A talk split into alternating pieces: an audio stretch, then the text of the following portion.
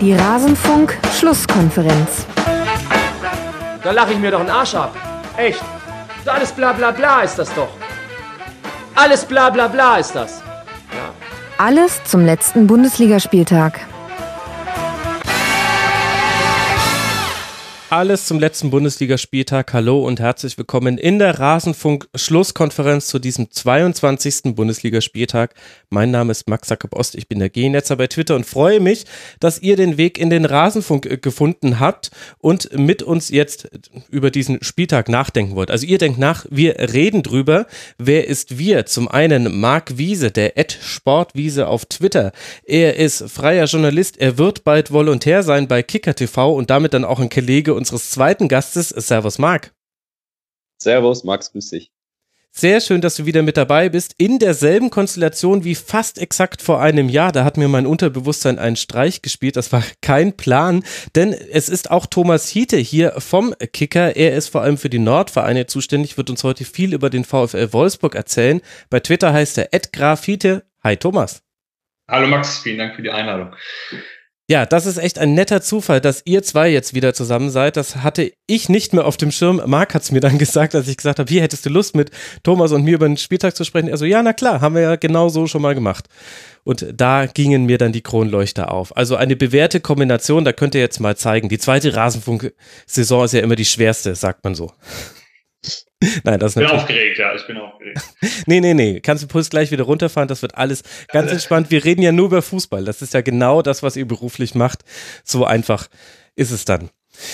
Bevor wir loslegen, kann ich noch kurz darauf hinweisen, es gibt zwei neue Kurzpässe und in dieser Woche wird kein anderer neuer erscheinen, damit ihr alle mal ein bisschen Zeit habt, die nachzuhören. Einen Kurzpass zur Situation in der Ligue 1, da wurden wirklich viele Themen auf den Tisch gebracht und einen Kurzpass zu den größten Talenten im Weltfußball. Da gibt es ein interessantes Projekt eines Fußballblocks, die haben in aufwendiger, monatelanger Arbeit die Top U20-Spieler auf allen Positionen gekürt.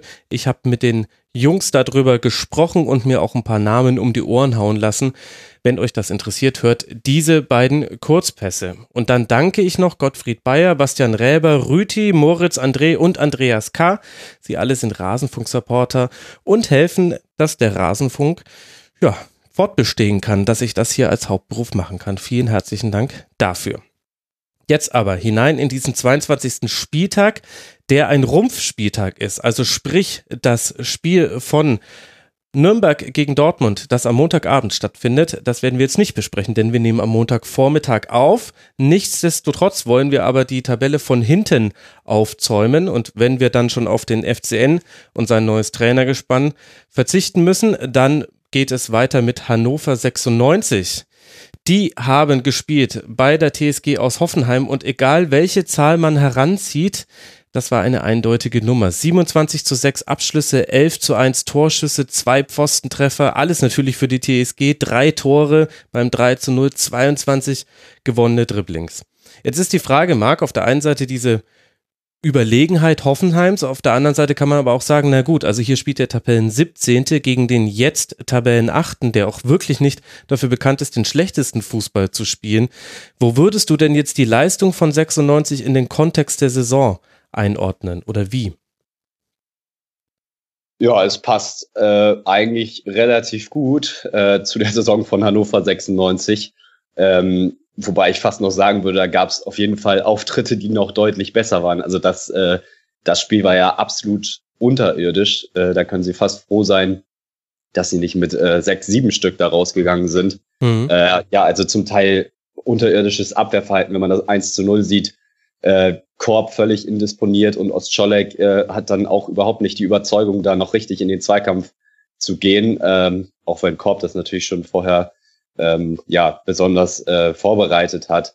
Was für mich da echt insgesamt auch ein bisschen Angst, äh, was mir Angst machen würde als Hannover-Fan, ist, dass auch wirklich wenig Gegenwehr insgesamt äh, kam. Ich meine, du kannst ja ähm, eine fehlende Qualität irgendwo haben, was dieser Kader sicherlich hat. Das ist das eine, aber du kannst wenigstens 100 Prozent geben. Und da hatte ich irgendwie bei, bei Hannover nicht so richtig das Gefühl. Also da waren einfachste Ballverluste ähm, dabei. Sie haben es äh, Hoffenheim insgesamt gar nicht so schwer gemacht, sich diese Vielzahl an Torchancen rauszuspielen.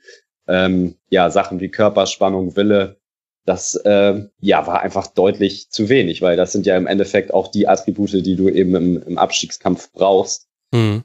Und ähm, ja, also nach dem Erfolgserlebnis, was man ja eigentlich zu Hause hatte gegen Nürnberg, ähm, wo man aber auch sagen muss, dass Nürnberg da natürlich auch kein allzu, kein allzu starker Gegner war, hätte ich mir da schon etwas mehr erhofft, auch wenn es natürlich in Hoffenheim absolut nicht leicht ist äh, anzutreten. Aber ja, ähm, die Grundtugenden, das ist, das ist für mich äh, das Entscheidende. Das hätte stimmen müssen und das war nicht da. Thomas, bist du ähnlich kritisch mit Hannover 96? Total, fast noch ein bisschen mehr. Also diese Leistungen, auch das Ergebnis letztendlich sind für mich überhaupt keine Überraschung. Also ich sehe 96 sehr regelmäßig. Ähm, das Spiel gegen Nürnberg war nun im Grunde 11 gegen 10 und da hatten sie auch genügend Probleme. Thomas Doll hatte die Leistung gegen Nürnberg zum Glück richtig eingeordnet und erkannt, dass noch viel zu tun ist. Aber ich glaube, in dieser Mannschaft steckt in diesem Jahr ähm, kein bisschen mehr drin. Hm. Und normalerweise läuft alles auf den, auf den direkten Abstieg hinaus. Ob Thomas Doyle derjenige ist, der da wirklich nochmal das Ruder herumreißen kann. Ich glaube auch, der, der Fehler ist grundsätzlich erstmal dort gemacht worden, dass man, wenn man diesen Trainerwechsel machen wollte, hätte man den nach der, nach der Hinrunde und dem, dem 0 zu 1 gegen Düsseldorf zum, zum Hinrundenausgang hätte man das vollziehen müssen, um dem neuen Trainer dann auch diese Vorbereitungszeit zu geben. Jetzt wurde gewartet, es wurden Spieler geholt. Also im Grunde genommen hat 96 in dieser Saison alles falsch gemacht, was man falsch machen konnte. Und das spiegelt sich dann entsprechend auf dem Platz wieder. Die haben keine, keine erstligatauglichen Außenverteidiger. Die Innenverteidigung, wenn ich sehe, dass die mit, mit Dreierkette gespielt haben am Samstag wieder und äh, dass Felipe, der alle zwei Wochen verletzt ist und dann mal wieder in die Mannschaft kommt und dann wieder verletzt ist und wieder zurückkommt, ähm, dort eine zentrale Rolle spielt, dass Kevin Wimmer, der ein, ein Schatten seiner selbst ist, äh, der selbst mal war vor, vor äh, einiger Zeit in Köln. Also die Zeit in England hat ihm überhaupt nicht gut getan. Der hat im Grunde genommen alles verloren, was ihn ausgezeichnet hat. Und dann ja. sind da Spieler drin wie Wallace, die eigentlich Leistungsträger sein sollten oder müssten, aber jetzt nun schon Wochen völlig der Musik hinterherlaufen. Wallace hat, hat vor, vor einigen Wochen im Spiel gegen, gegen Leipzig zweimal Willi Orban so dramatisch laufen gelassen bei, bei Standardsituationen. Ich glaube jetzt, wenn ich es wenn ich's richtig gesehen habe, war er auch wieder auf Belfodil zugeteilt. Der war zwar schwer zu verteidigen für ihn, aber trotzdem war er nicht dicht genug dran beim, beim 0 zu 2. Und das zieht sich durch die ganze Mannschaft, dass vorne Jonatas ein, ein äh, wichtiger Spieler sein soll, der aber äh, monatelang irgendwo in Brasilien verschwunden war, dort kaum gespielt hat und jetzt wiederkommen soll und auf einmal ähm, alles mitbringen soll, um die Mannschaft zu retten. Es kann einfach nicht funktionieren und das hat die Mannschaft jetzt auch wieder demonstriert. Und nachdem du ja Hannover 96 ein bisschen enger im Blick hast, siehst du etwas, das sich verändert hat mit dem Trainerwechsel hin zu Thomas Doll? Sie haben jetzt schon mal taktisch ein bisschen was anderes gemacht. Das hat er gegen Nürnberg mit der Raute versucht, was dann letztendlich mit dem Sieg auch aufging, dass, dass äh, äh, Nikola Müller zentral auf, auf der 10 gespielt hat und so die Räume in den Strafraum hat und auch die beiden Tore gemacht hat. Aber grundsätzlich, was jetzt äh, die Qualität der Mannschaft kann er nicht äh, anheben. Er kann selbst nicht mehr sagen, den und den Spieler möchte ich haben. Mhm. Ähm, deswegen, es war erstmal vielleicht so ein kurzer Impuls da, das dann auch zum, zum Sieg gegen Nürnberg geführt hat, wenngleich das war 11 gegen 10 gegen eine auch ganz schwach besetzte Clubmannschaft. Ähm, das darf man nicht überbewerten. Ähm, grundsätzlich glaube ich, äh, hätten die jetzt unter André Breitenreiter auch nicht anders gespielt als, als das, was sie jetzt gezeigt haben. Ja, man würde ja sagen, die direkten Duelle, die jetzt dann in den nächsten noch Wochen kommen, wären der Notnagel für Hannover 96. Man spielt noch gegen Stuttgart und gegen Augsburg aber das sind jeweils Auswärtsspiele und wir alle wissen, liebe Hörerinnen und Hörer, wie lange Hannover 96 schon nicht mehr auswärts gewonnen hat, beziehungsweise wir wissen es nicht mehr, weil es schon so lange her ist. Also in dieser Saison nicht und ich glaube irgendwie, Thomas, hast du es gerade parat, also die Serie ist irre lang, das Hannover 96. Die Serie ist irre lang, ja. Auf den Tag genau habe ich es jetzt gerade nicht parat. Aber, aber, mein, mein Gefühl sagt mir, Hannover gewinnt in dieser Saison kein Spiel mehr. Das ist jetzt vielleicht ein bisschen weit aus dem Fenster gelehnt, aber ich, ich, ich glaube, so wie ich die sehe, gewinnen die kein, kein Spiel mehr. Zurückliegen 27 Auswärtsspiele, lese ich gerade bei uns im Kicker, äh, haben sie mindestens ein Gegentor kassiert. Zumindest ist es nicht der, der sieglose äh, Zeitraum, aber es ist schon ewig her. Ja, Wahnsinn. Also es war auf jeden Fall die Hinrunde der letzten Saison. Das weiß ich noch vom letzten Spieltag, hatte ich das nachgeguckt und das könnte der fünfte Spieltag. Irgendwie klingt es bei mir sogar im, im Bezug auf Hoffenheim, ob, ob man da gewonnen hat. Aber da bin ich mir jetzt gerade nicht sicher. Auf jeden Fall sehr lange. Es sieht sehr schwierig aus. Auf der anderen Seite, Marc, haben wir mit Hoffenheim eine Mannschaft, die ja jetzt ins Rollen kommt so langsam. Gegen äh, Dortmund dieses 3 zu 3 geholt, jetzt dieses sehr überzeugende 3 zu 0, wenn auch natürlich mit kleiner Klammer, dass Hannover 96 nicht der stärkste aller möglichen Gegner war.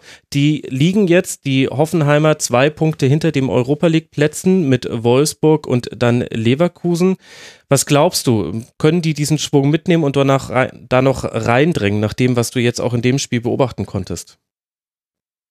Also, dass sie das können, äh, steht für mich außer Frage. Dafür ist die Qualität auch einfach da. Allerdings muss man natürlich sagen, dass wir diese Saison äh, ja eben mit Mannschaften wie Wolfsburg, äh, Frankfurt, ähm, dass da oben echt viel Qualität da ist und viele Mannschaften, die auch einfach eine sehr gute Saison spielen. Deswegen, ich finde es sehr spannend, diese Saison.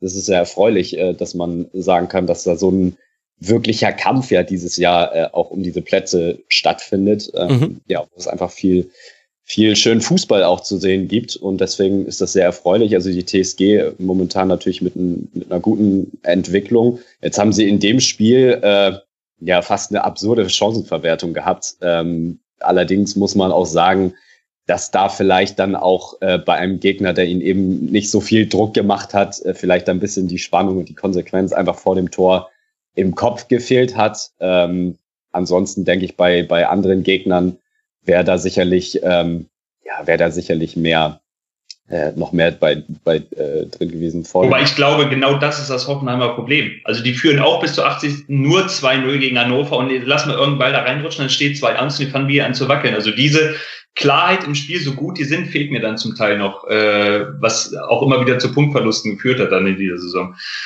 Ja, wobei jetzt gegen, gegen Dortmund waren sie ja eigentlich, finde ich, sehr das, das, das ähm, stimmt, ja. Aber insgesamt äh, finde ich gerade von, von der Spielanlage her, also man muss halt da in allererster Linie dem hierbei äh, nennen.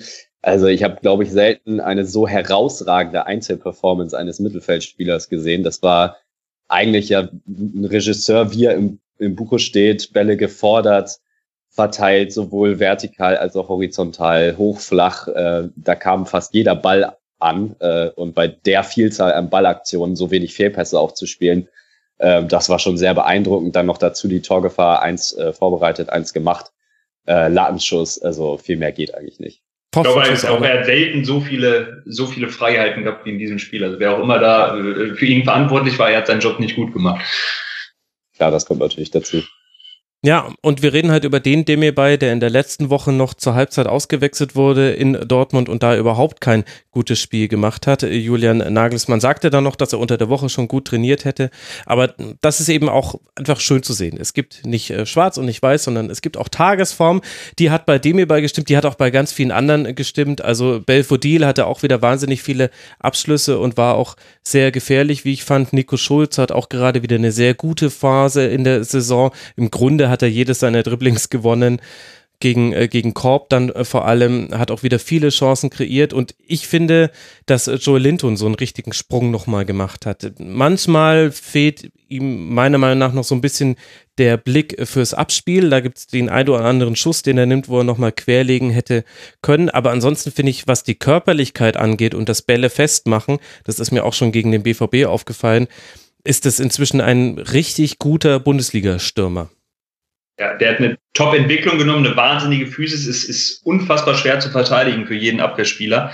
Ähm, und ich glaube, der ist noch längst nicht äh, am Ende seiner Entwicklung. Es ist ein bisschen schade, dass, dass äh, er dann mit Julian Nagelsmann zumindest wahrscheinlich voraussichtlich äh, nicht mehr zusammenarbeiten wird. Aber ähm, gibt ja auch andere gute Trainer, die ihn noch weiterentwickeln können. Aber, aber das ist schon erstaunlich, wie der sich gemacht hat. Und der gehört aktuell wirklich zu den, zu den Top-Stürmern der Liga ja vor allem auch ein, ein kompletter Stürmer für mich, der zumindest auch die, die Anlagen dafür hat, ein, ein richtig guter, kompletter Stürmer zu sein. Und da haben wir ja die Saison eigentlich, weiß ich, wenn man noch Beispiele wie äh, Weichhorst oder, oder Haller nimmt, äh, mhm. diese, dieser Stürmertyp ist in der Bundesliga absolut ähm, im Hype und auch absolut wichtig. Also wenn wir uns Diskussionen von vor drei, vier Jahren anschauen mit falschen Neuen und äh, ja, also man sieht einfach dieser Spielertyp, äh, den kann jede Mannschaft gebrauchen und ist eigentlich auch, ähm, auch essentiell. Gut, jetzt ganz kurios hat man beim BVB, bei dem Tabellenführer, diesen Spielertypen eigentlich nicht im Kader, aber gut, die, die spielen auch ein bisschen anderen Fußball und ich würde auch sagen, dass dem BVB eigentlich so ein Spieler auch nochmal gut tun würde. Ähm, ja, also insgesamt Joe Linton absolut lobend zu erwähnen, zu erwähnen und ähm, ja, wie Thomas sagt, da ist sicher auch noch Luft nach oben. Der ist, der ist 22, also das, äh, genau. von dem werden wir da hören. Ich glaube, diesen Schritt zu einem der, der Top-Plus, den wird er dann auch irgendwann machen. Vielleicht dann nach Leipzig. Passt ja alterstechnisch in das RB-Raster. Ja, da könnte noch was gehen. Und besonders erfreulich für Hoffenheim, man hat endlich mal wieder zu Null gespielt. Zum ersten Mal seit dem 15. Spieltag tatsächlich schon mal wieder ohne Gegentor geblieben. Das war ein schöner Nachmittag für die TSG, für die es jetzt dann weitergeht. Leipzig war schon die richtige Referenz, äh, Thomas, ob bewusst oder unbewusst gesetzt. Denn das Absolut ist das, bewusst. Ja, natürlich, natürlich. Wir haben es ja hier mit Profis zu tun. Das ist das nächste Auswärtsspiel für die Hoffenheimer, bevor man dann nach Frankfurt reist. Also das werden zwei interessante Spieltage, auch in der Frage, wie weit nach oben kann man sich vielleicht noch schieben. Leipzig und Frankfurt die nächsten beiden Auswärtsspiele. Für Hannover 96 geht es jetzt gleich zu Hause gegen die Eintracht und dann zum VfB Stuttgart. Das ist dann das erste dieser angesprochenen Auswärtsspiele. Und mit dem VfB Stuttgart haben wir ja dann auch schon den Tabellen 16. nach diesem 22. Spieltag. Hannover 96 steht bei 14 Punkten, der VfB Stuttgart steht bei 15 Punkten. Da kamen keine neuen mit dazu und das, obwohl sich einiges getan hat, beziehungsweise was heißt obwohl? Es hat ja erstmal mit dem Sportlichen nichts zu tun. Michael Reschke musste gehen und Thomas Hitzesberger durfte ihn ersetzen und klar war damit dann aber auch relativ schnell, Markus Weinziel darf erstmal beim VfB-Trainer bleiben. Jetzt konnte er aber wieder keine Punkte holen, Thomas, äh, gegen Rasenballsport Leipzig in einem Spiel mit überschaubaren Offensivaktionen bei der Mannschaft, würde ich es jetzt mal nennen, was man ja aber aus Sicht des VfB Stuttgart auch positiv deuten könnte. Immerhin hat man ja hier gegen den Tabellen Vierten gespielt. Also ähnliche Konstellation wie bei Hannover Hoffenheim, nur mit anderer Spielausführung. Wo würdest du denn sagen, steht der VfB? Also das ist jetzt auch der Stuttgarter Ansatz, ähm, das Positive aus diesem Spiel herauszufiltern und zu sagen, man hat mitgehalten gegen Leipzig, man hat äh, kämpferisch äh, gut dagegen gehalten, hat das Spiel zeitweise dominiert, die, die, die Umstellung zur Dreierkette hat, hat einigermaßen funktioniert. Ähm, das ist, glaube ich, der, der äh, normale Vorgang bei einem Team, das mhm. nicht viele, viele äh, Möglichkeiten hat, positive Ansätze zu finden. Trotzdem ist es halt erschreckend, A, wie leicht dann die Tore äh, auch gefallen sind und, und B, dass, dass die Mannschaft dann nicht in der Lage ist, so ein Spiel auch zumindestens äh, mit einem Unentschieden dann irgendwie nach Hause zu bringen. Und gegen eine durchaus schlagbare Leipziger Mannschaft diesen Tag, für, für die eine ganz äh, normale Leistung dann zum, zum Sieg gereicht hat, ähm, ist es halt, wird es schwer für Stuttgart, äh, dann wirklich auch mal in die Punkte zu kommen, wenn man schon merkt, dass selbst ordentliche Leistungen nicht reichen, um, um einen an diesem Tag nicht zu guten Gegner äh, zu bezwingen. Und ähm, das wird schwer für Stuttgart. Das bleibt bis zum Ende schwer. Und es ist dann auch die Frage, gerade solche Spiele machen es einem Verein dann schwer zu sagen, äh, ja, wir halten an dem Trainer fest, weil wir von der Entwicklung überzeugt sind, oder wir ändern jetzt nochmal was, weil wir halt schon wieder nicht äh, gewonnen haben oder schon wieder keine Punkte geholt haben. Und so zieht sich das dann von Woche zu Woche und dann werden die Spiele weniger und irgendwann äh, könnte es zu spät sein. Also es, es, es bleibt schwierig. Das äh, hat auch dieses Spiel wieder gezeigt. Ja, wobei, äh, wie, du, wie du sagst, ich würde tatsächlich da auch eher auf das ähm, Positive schauen, denn insgesamt war es ja schon sehr unglücklich. Also wenn die, wenn die Chance von Askasiba zum Beispiel reingeht, dann mhm. äh, steht es 2-1. vor dem 2-1. Mhm.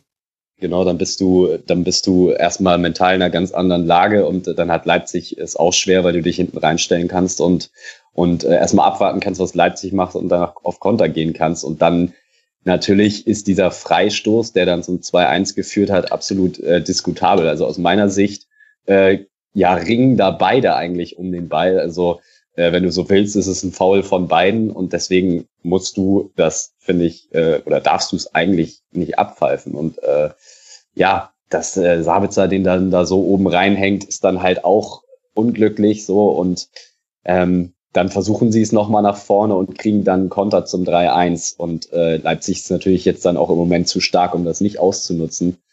Ähm, deswegen, ich würde, ich würde mich da tatsächlich, ähm, ich würde es jetzt einfach mal als Unglück äh, verbuchen und ähm, Weinziel bekommt ja jetzt auch noch ein Spiel.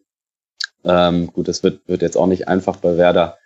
Aber ähm, ja, also ich finde jetzt gerade auch im, im Vergleich zu Hannover, was ich angesprochen habe, ähm, bei Stuttgart wenn man dieses Spiel nimmt, äh, sieht es so aus, als hätten sie jetzt dann doch den, den Abstiegskampf angenommen nach dem ja doch eher erschreckenden Spiel in Düsseldorf. Ähm, also dieses Spiel waren sie definitiv richtig wach in den Zweikämpfen, standen gut, äh, haben insgesamt ja auch nur vier Schüsse aufs Tor zugelassen. Ja. Da haben ja andere gegen, gegen Leipzig in den letzten Wochen auch deutlich mehr drauf bekommen. Ähm, ja, also insgesamt fand ich das schon eine ordentliche Leistung und äh, da sollte man schon ähm, gucken, dass man daran anknüpft und dann bin ich definitiv positiver gestimmt als bei Hannover. Und doch sage ich immer, Pech und Unglück sind dann immer die Symptome eines Absteigers auch. Das, das einzige Glück von Stuttgart ist, dass Nürnberg und Hannover, glaube ich, wirklich noch schwächer sind. Ja, das erscheint auch so ein bisschen äh, das, das Common Theme zu sein, in dem man über den Abstiegskampf äh, spricht in diesem Jahr. Wie bewertest du denn, Thomas, dass äh, Christian Gentner zum ersten Mal fit zum ersten Mal seit 2012 saß er ein komplettes Spiel fit nur auf der Bank und dafür hat Castro neben Askasiba gespielt, beziehungsweise gegen den Ball war es ja eine Viererkette dann mit äh, Zuba und äh, Esswein, je nachdem, also Esswein ist manchmal rausgerückt und dann waren es drei Sechser, so fast so ein bisschen. Wie bewertest du es, dass äh, Gentner da zum ersten Mal seit neun Jahren ja tatsächlich draußen saß? Also äh, Markus Weinziel demonstriert damit weiter, dass er, dass er wirklich auch vor, vor großen Namen keinen Halt mehr macht. Für Christian Gentner ist das natürlich bitter und, und auch ein Zeichen, dass der, dass der Kapitän äh, nicht gestärkt wird dann in so einer Situation. Aber letztendlich bleibt Weinziel nichts anderes übrig, als äh, auf die Leistung zu schauen. Da ist, ist Christian Gentner mit seinen 33 Jahren jetzt natürlich nicht mehr der, der schnellste und, und äh, beste Spieler für die Rolle. Trotzdem glaube ich, hat er immer noch seinen, seinen großen Wert für die Mannschaft. Aber äh, Weinziel muss halt gucken, was am besten passt. Ob Castro jetzt, der, der nicht viel schneller zum Beispiel ist als mhm. Christian Gentner, ob der da jetzt der ideale Mann ist, weiß ich nicht. Gleich, äh, aber nichtsdestotrotz ist es ist ein klares Signal von von Weinziel, der schon Gomez rausgesetzt hat und jetzt Gentner, dass er da keinen keinen Halt macht von Namen und äh, Christian Gentner ist Stuttgarter durch und durch und vernünftig genug, dass er das richtig einordnet und vernünftig annimmt und er wäre der Letzte, der in so einer Situation dann auch äh, für Unruhe sorgt in der Mannschaft. Ja, so sieht's nicht aus, soll sich im Training und so weiter voll reingeworfen haben, nach dem, was man so liest, wobei in solchen Fällen liest man ja dann meist eher nur das Positive und wenn es was Negatives gegeben hätte, kommt das in ein paar Wochen raus, ohne dass ich das unterstellen möchte. Und dann hatten wir, Marc, ja eben noch die Umstellung auf Fünferkette, also Kempf, Pavard und Kabak haben die Dreierreihe gebildet und Injur und Beck sich dann fallen lassen und so die Fünferkette gebildet. Jetzt hatten wir mit Leipzig einen an diesem Tag auch wirklich mal erstaunlich effizienten Gegner, also jetzt gemessen an Leipziger Maßstäben, das hatten sie gar nicht so häufig in dieser Saison. Insgesamt stehen ja aber schon 50 Gegentreffer auf dem Konto des VfB Stuttgart bei selbst nur 18 erzielten Toren. Glaubst du denn, dass so eine Fünferkette auch jetzt dann in den Spielen, die vor allem wichtig sind, nämlich Heimspiel gegen Hannover 96 in zwei Wochen, Heimspiel gegen den ersten FC Nürnberg Ende März, dass äh, das mal dafür sorgen könnte, dass man zu Null spielt? Oder sind dann die offensiven Probleme, die daraus halt dann auch herrühren, zu groß? Ja, gar nicht, gar nicht so einfach zu beantworten, weil ich finde, das hat schon echt äh, gut, gut funktioniert mit der Fünferkette, würde aber sagen, dass das tatsächlich eher ein Mittel ist, was du gegen diese Mannschaften wie Leipzig ähm, gut, gut einsetzen kannst. Hm. Gerade gegen äh, diese Leipziger Stürmer, die immer wieder auf die Flügel auch ausweichen, äh, konntest du da eben gut äh, gegenarbeiten, weil du ja dann auf, auf Außen einfach doppeln kannst.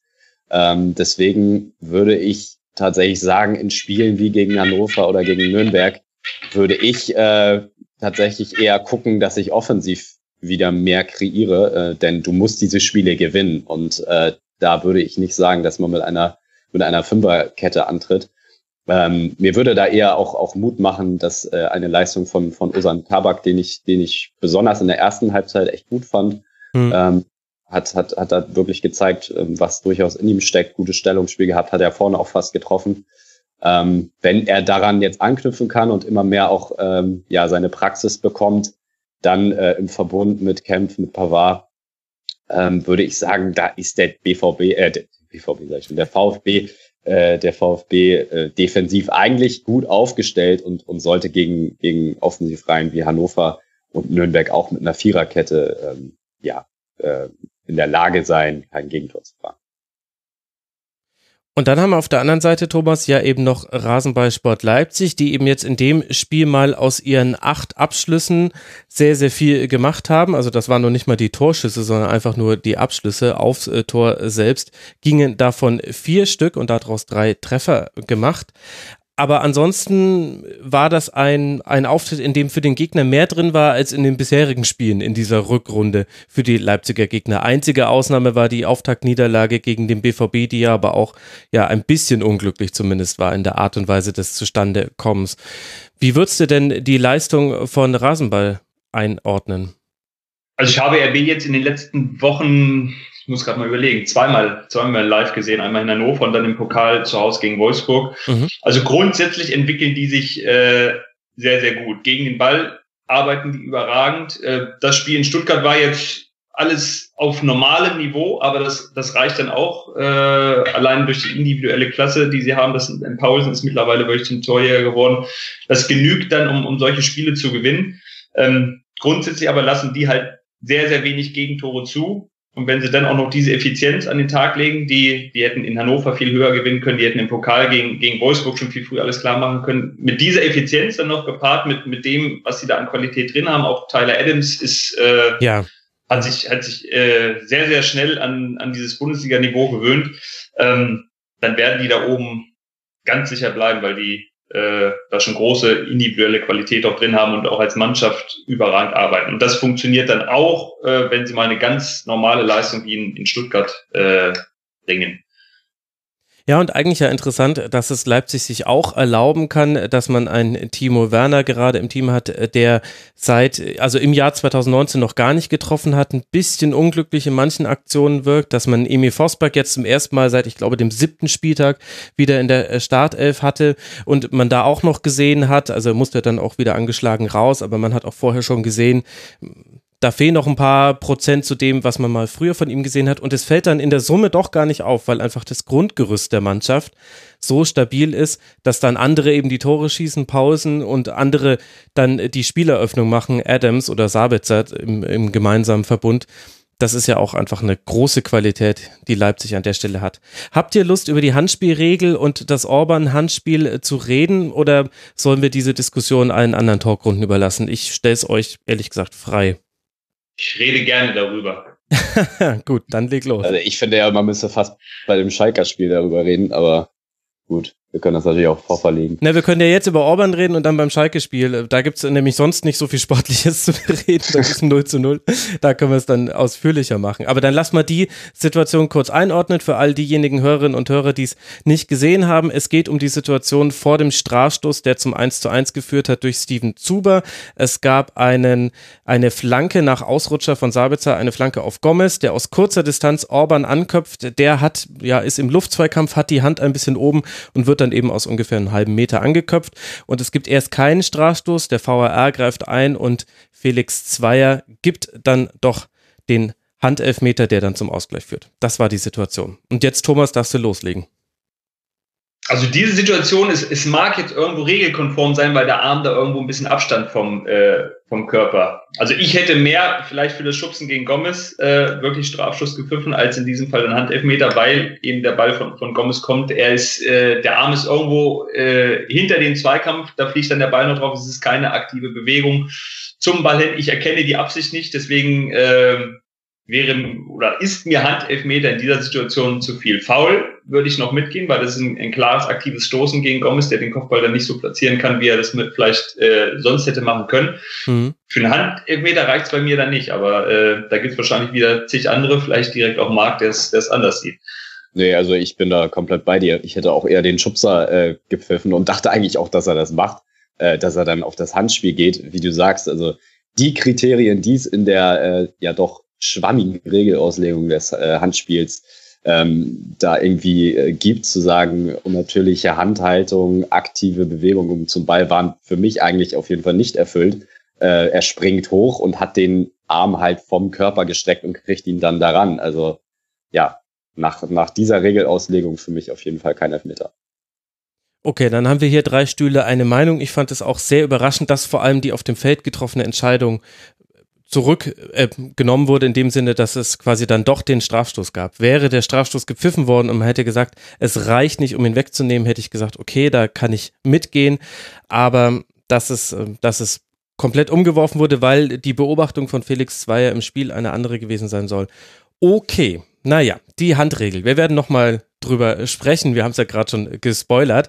Der VfB Stuttgart reist jetzt dann nach Bremen zu Werder und spielt dann eben gegen Hannover 96 zu Hause. Rasenballsport Leipzig empfängt die TSG aus Hoffenheim, bevor man zum ersten FC Nürnberg reist und dann zu Hause den FC Augsburg empfängt, was uns in der Tabelle einen Platz nach oben blicken lässt, nämlich auf den Tabellenplatz 15. Stuttgart bei 15 Punkten der FC Augsburg bei 18 Punkten. Drei Punkte Vorsprung hat man und man konnte an diesem Freitagabend gegen den FC Bayern nicht nachlegen und keine neuen Punkte da hinzufügen. Und das, obwohl nach 13 Sekunden Bayern zum ersten Mal aufs Tor schießt und damit gleich 1 zu 0 zurückliegt. Das schnellste Eigentor der Bundesliga-Geschichte.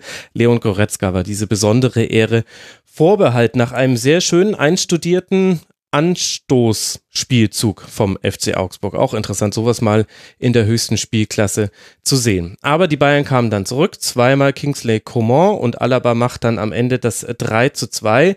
Coman bereitet dann ein bisschen Kopfzerbrechen, weil er kurz vor Schluss verletzt raus muss. Es scheint aber so zu sein, dass er gegen Liverpool spielen könne.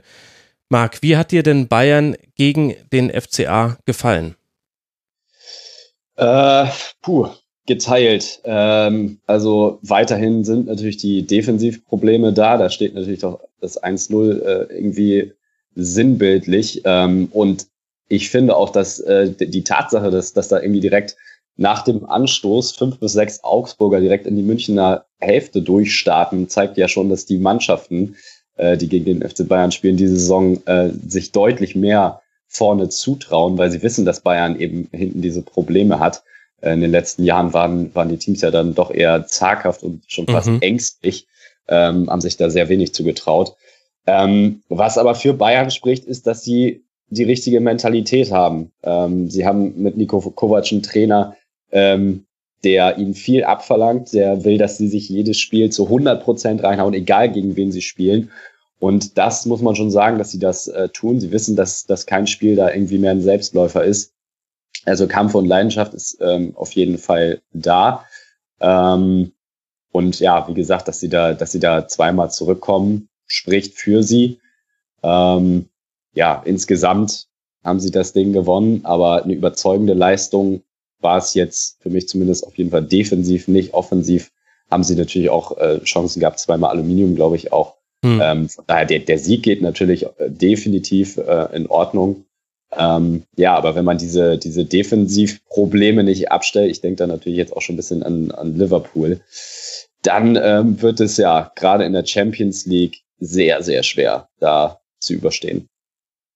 Für mich, für mich war das ein klassisches Bayern-Spiel vor einem wichtigen Champions League-Spiel. Das, das Bayern fährt sprang dann nicht höher, als es musste, gewinnt dann trotz der Probleme, trotz zweimaliger äh, äh, Rückstände gegen Augsburg dann letztendlich auch verdient.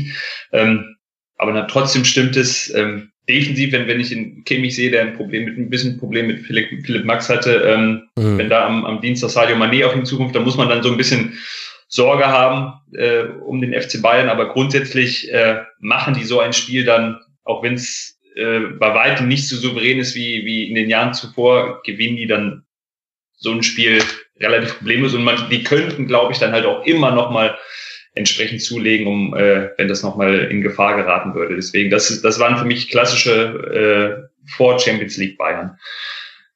Ah, interessant. Also, weil bei dem letzten Teil, also ich würde bei allem mitgehen mit meiner Bewertung. Beim letzten Teil, nämlich dem Nachlegen, wenn nochmal was passiert wäre, da hatte ich meine Zweifel. Also Augsburg hat ja nicht mehr arg so viel in der zweiten Halbzeit aufs Bayern-Tor gebracht, aber es gab viele Freistöße und wäre da irgendwie das 3 zu 3 gefallen, hatte ich den Eindruck, genau das hätte Bayern nicht geschafft, weil so ein bisschen wieder die alte Einfallslosigkeit Einzug gehalten hatte. Also in der ersten Halbzeit hatte man immer wieder offenen Rückraum, den äh, Kingsley Coman dann vor allem berennen konnte oder auch Serge Gnabry hat er das eine oder andere Dribbling gewonnen. Als dann Augsburg aber wieder um umgestellt hat auf das Klassische, wie man gegen den Ball verteidigt und dann auch tiefer stand, nicht mehr so hoch angelaufen ist, waren diese Räume nicht mehr frei. Und ich hatte ehrlich gesagt den Eindruck, Thomas, dass der FC Bayern da nicht so arg viel draus kreiert hat.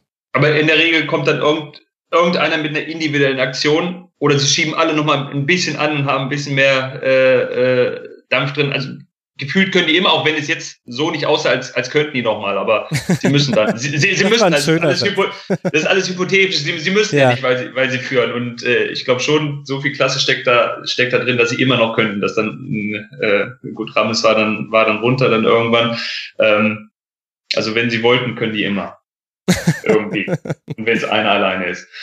Okay, da, da herrscht noch das, das Bayern-Klischee vor und das kann ja auch stimmen. Wir werden es ja nicht herausfinden. Interessant wird dieses Liverpool-Spiel auf jeden Fall. Jeder spricht jetzt schon darüber und das zeigt ja auch so ein bisschen, wie es ja auch in den Köpfen ausgesehen haben könnte. Da gegen den FC Augsburg, Kinsley Coman war bester Mann mit seinen zwei Toren und einem Assist. Drei Schüsse, alle kamen aufs Tor, hat eben zwei Torchancen dann noch zusätzlich kreiert. Fünf Dribblings gewonnen, wurde viermal gefault, also war oft auch nur durch einen Foul zu stoppen. Der hat da offensiv am meisten gerissen.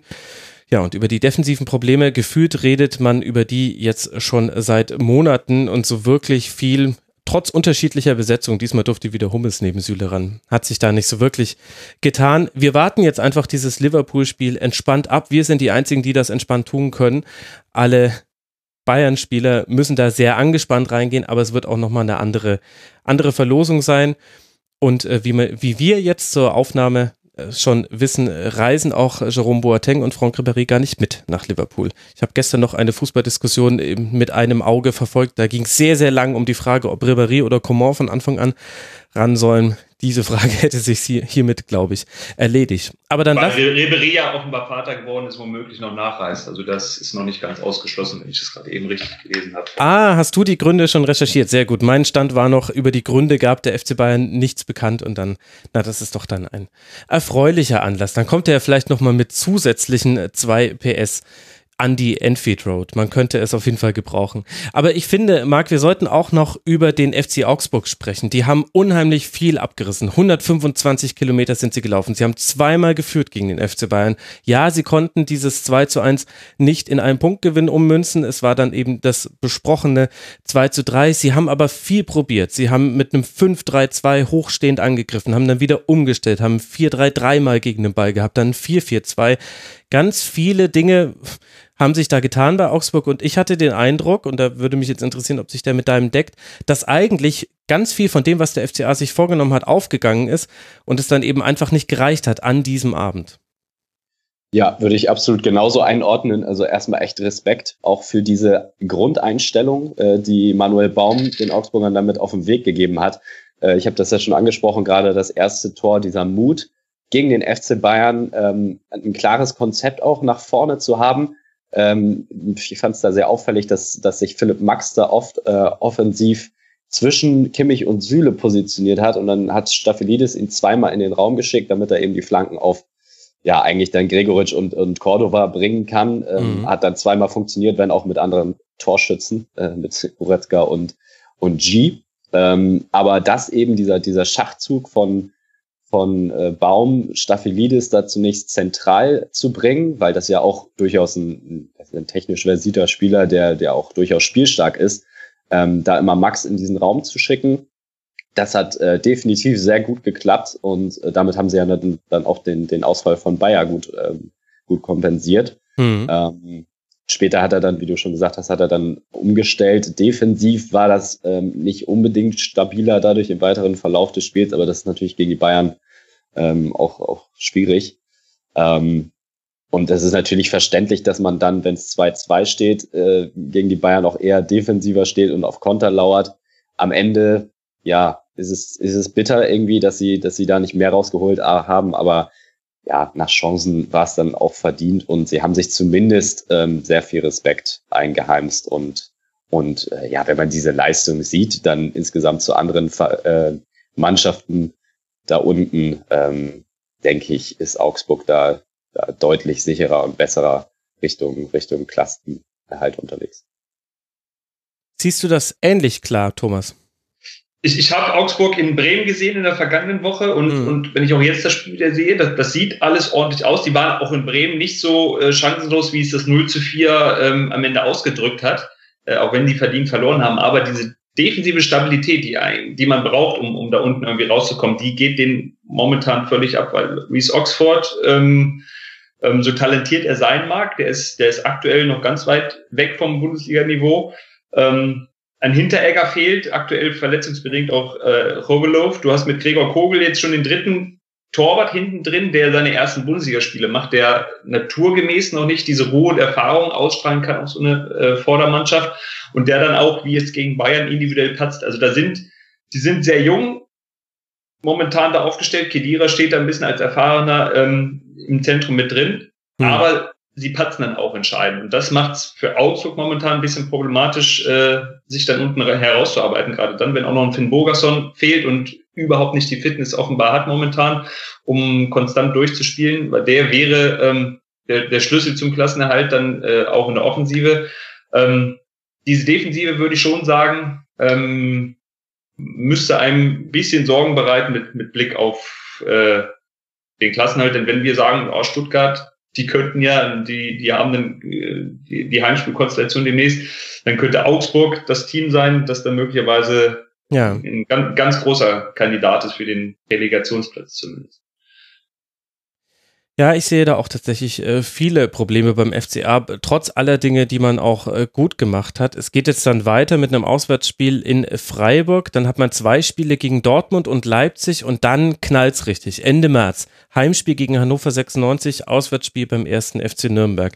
Bis dahin, glaube ich, muss man ein paar Grundkonstellationen, vor allem in der Defensive, noch ein bisschen stabilisiert haben. Eben jetzt mit verändertem Personal, weil Hinteregger wett, weil Rovelo verletzt. Aber bis dahin muss ich das, so schwierig das auch ist in Spielen gegen Dortmund und Leipzig, aber da kannst du es immerhin üben. Da hast du viel, viele Fallbeispiele, wo du mal testen kannst. Aber, aber man muss auch wirklich mal sagen, wenn man, wenn man die Geschichten, die Augsburg in diesem Jahr geliefert hat, wenn man die einfach mal nach, nach Schalke oder so transportieren würde, da würde dieser Club lichterloh brennen. In Augsburg könnte das alles noch so ein bisschen ja. ruhig halten. Aber was da alles passiert ja. ist mit Kajubi, mit, mit den Torhütern, drei Torhüter äh, mittlerweile drin gehabt und Lehmann und was da alles war und Hinteregger.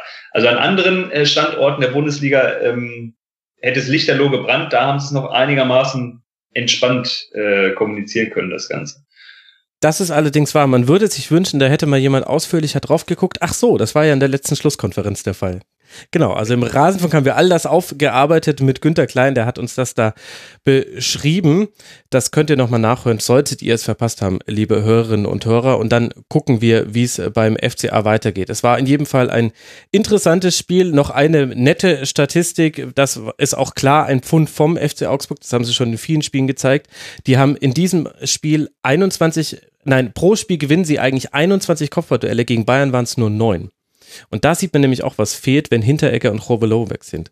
Dann sind auf einmal die hohen Bälle wieder eine Option für den Gegner, sogar für die Bayern, wo Lewandowski jetzt ja auch nicht dafür bekannt ist, dass er jedes Kopfballduell gewinnt. Aber das fand ich noch ganz interessant. Das könnte so ein Ansatzpunkt für die kommenden Gegner sein. Und für die Bayern geht es jetzt weiter in Liverpool und dann wartet ja zu Hause tatsächlich Hertha BSC. Also es ist ja nicht nur Liverpool, sondern es ist ja auch Berlin, gegen die man dann jetzt noch spielen darf innerhalb von einer Woche. Alles relativ eng und spannend. Tja, mit relativ eng und spannend habe ich mir jetzt eine nicht vorhandene Brücke zu Schalke gegen Freiburg gebaut, über die wir als nächstes sprechen wollen. Das sind nicht Tabellenplatz 14 und 13. Allerdings sprechen wir jetzt hier über Mannschaften, die schon ein bisschen mehr Punkte zwischen sich und die Relegationszone bringen konnte. Fre Schalke steht jetzt bei 23 Punkten, Freiburg bei 24 Punkten. Das heißt, man hat jeweils 8 und 9 Punkte Vorsprung auf den Relegationsplatz. Ja, und dieses erste Spiel nach Rudi Assauers Beisetzung war ein 0 zu 0 der merkwürdigeren Sorte. Also eine Halbzeit lang spielt Freiburg in Überzahl, wirklich viele Chancen haben aber beide nicht. Kurz vor Ende des Spiels bekommt der SC dann noch einen Strafstoß, der zurückgenommen wird. Hinten raus gibt es dann noch eine ganz seltsame gelb-rote Karte gegen Günther und damit dann wieder 10 gegen 10. Thomas, was bleibt von diesem Spiel hängen? Für mich der, der Strafstoß, der zurückgenommene, wo es mich wirklich gewundert hat, dass selbst äh, Dr. Markus Merck dann als, als Sky-Experte verwundert war, dass der zurückgenommen wurde. Also für mich war das die, eigentlich eine klassische Aktion dafür, wie man reingerätschen sollte als Abwehrspieler mhm. und nicht Gefahr laufen sollte, ähm, einen Strafstoß zu riskieren, weil er diesen Arm angelegt hat. Also jeder, der Fußball gespielt hat, weiß, man, man, man irgendwo muss der Arm sein. Und der war jetzt nicht weit weggestreckt vom, äh, vom Körper. Also es war für mich die Paradegrätsche dafür, wie man es machen sollte im, Stra im, im, Strafraum, um eben keinen Strafstoß zu riskieren. Ähm, Und Dr. Markus Merck wiederum war dann überrascht, dass er jetzt zurückgenommen worden. Für mich war das ein, ein ganz klarer Nicht-Elfmeter, deswegen hat mich, hat mich das dann äh, doch überrascht. Und die, die, die Schalker Leistung an sich kann nicht mehr überraschen, auch, auch wenn das jetzt in Unterzahl war. Äh, überraschend ist da schon noch, dass Suat Serda äh, sich beschwert, dass er die rote Karte sieht. Also klarer geht's auch in diesem Fall nicht. Ja, das war ein sehr, sehr heftiges Foul da, das er in der 42. Minute begangen hat. Und dann musste eben Schalke mal wieder Mark umstellen. Und ab dann fällt es ja auch schwer, so eine Leistung einzuordnen. Wir haben das allerdings bei Schalke jetzt relativ häufig schon erlebt. Also ich erinnere mich zum Beispiel an das Spiel gegen Gladbach, wo man ganz gut mitgehalten hat. Dann Nübel mit Rot vom Platz fliegt, es den äh, Freistoß gibt aus 17 Metern. Und danach natürlich die Bewertung der Leistung von Schalke schwieriger wird, weil es ist eben 10 gegen 11. Und so haben wir jetzt hier gegen Freiburg wieder. Wo würdest du das denn jetzt einordnen, was wir dabei von Königsblau gesehen haben? Überraschend war es nicht, wie Thomas es gesagt hat, aber wie gut oder schlecht war es denn? Naja, man kann sich ja eigentlich äh, diese Minuten vor dem äh, Platzverweis eigentlich nur als, als Beispiel angucken, wenn man äh, ja die rote Karte da außen vor lassen will. Es ist unglaublich einfach eigentlich, Schalke im Spiel nach vorne den Stecker zu ziehen. Das hat Freiburg wieder sehr gut äh, gezeigt. Sie wussten um die ja, gewisse spielerische Eindimensionalität, die Schalke diese Saison einfach im Spiel nach vorne hat äh, und, und den fehlenden Lösungen irgendwie. Ähm, sie haben sie früh zu Fehlern gezwungen, die Räume immer wieder geschickt eng gemacht und dann wird es für Schalke schon sehr, sehr schwer, was zu kreieren. Ähm, und dann, wenn dann noch ein Caligiuri fehlt, äh, macht sich das natürlich bemerkbar, weil der eigentlich in dieser Saison der einzige ist, der da irgendwie konstant über mehrere Spiele Torgefahr ins Spiel bringt. Ja. Gut, jetzt haben sie mit, mit, mit Kutucuda in den letzten Spielen noch eine, eine weitere Option, aber für den ist es natürlich schwer, in so ein Spiel zu kommen äh, gegen Teams wie Freiburg, wo du tendenziell als Schalke immer noch trotzdem eher das Spiel machen musst, ähm, weil der ist ja ein Spieler, der eher über die Schnelligkeit kommt. Ähm, Beispiel das Tor gegen Bayern, wo, wo sie äh, einen Konter fahren. Ähm, denn über die Körperlichkeit, äh, da, das ist nicht so sein Spiel. Und da macht sich dann natürlich auch das Film von Burgstaller weiter bemerkbar. Also äh, es kommen dann natürlich so ein paar Sachen auch zusammen, wie dann eben das Verletzungspech, aber spielerisch tun sie sich immer noch unglaublich schwer und das ist für mich auch immer noch irgendwie schwer zu erkennen, was der Plan von Domenico Tedesco ist äh, nach anderthalb Jahren. Also ich habe noch nicht wirklich erkannt, wie sie im Spiel nach vorne agieren wollen. Das ist für mich äh, nicht wirklich irgendwie eine klare Linie dabei. Und auch wenn es dann nach dem Platzverweis schwer wird, ähm, wenn du dir vorher nicht mal eine äh, Torchance irgendwie richtig rausspielst, sondern nur nach Standards oder aus der Distanz gefährlich wirst, dann ja, scheint da nicht allzu viel im Spiel nach vorne gut zu laufen momentan bei Schalke. Konntest du da was erkennen, Thomas, was äh, darauf hindeutet, was der Plan sein könnte auf Schalke offensiv? Also ich erkenne da grundsätzlich gar nicht mehr viel. Wenn ich dann die, die, die Flügelbesetzung sehe mit, mit Harit und Matondo, äh, weiß ich eigentlich schon vor dem Spiel, da kann nicht viel kommen. Matondo äh, schnuppert jetzt gerade mal, auch wenn er teuer war, ähm, Bundesliga Luft, von dem kann man fast auch nicht erwarten, dass der da irgendwie mal die Seite ähm, aufreißt. Harit steht in dieser Saison völlig neben sich aus, aus äh, unterschiedlichen Gründen. Also die nehme ich schon mal raus. Dann ist, dann ist defensiv äh, einer raus. Uth ist derjenige, der immer ein bisschen tiefer spielt, der zumindest mal was versucht. Mhm. Dann ist aber Kutucu da vorne auch ein ganz junger Mann. Also es, es gehört schon ganz viel Fantasie dazu. Und wenn da, wenn es gefährlich werden kann, dann sind das dann aktuell in dieser äh, Formation eigentlich nur Standards, äh, wenn man mal Sané oder ich glaube Nastasic war es, der kurz vor Schluss mhm. nochmal zumindest im Ansatz eine Möglichkeit hatte. Ansonsten äh, sieht das alles mehr äh, äh, so aus, als, als würde man hoffen, dass da zufällig mal einer reinfällt. Also so wie die da aufgestellt sind, äh, ist es ganz schwer. Jetzt haben sie natürlich auch Verletzungspech. Ähm, das kommt noch dazu. Immerhin ist Burgstaller jetzt äh, mal wieder dabei. Das sind irgendwie Leute, äh, die dann da fehlen, aber auch so ein Schöpf. Caligiuri sowieso mit ihrer, zumindest die dann mit, mit der körperlichen Präsenz ähm, kommen können, die, die fehlen dann so einer Mannschaft enorm gerade in so einer Phase, Harit ist dann nicht der richtige Spieler, der dort dann derjenige ist, der, der den, der das Ruder rumreißen kann und das Spiel an sich reißen kann. Das, da ist er offenbar auch nicht ähm, der Typ für.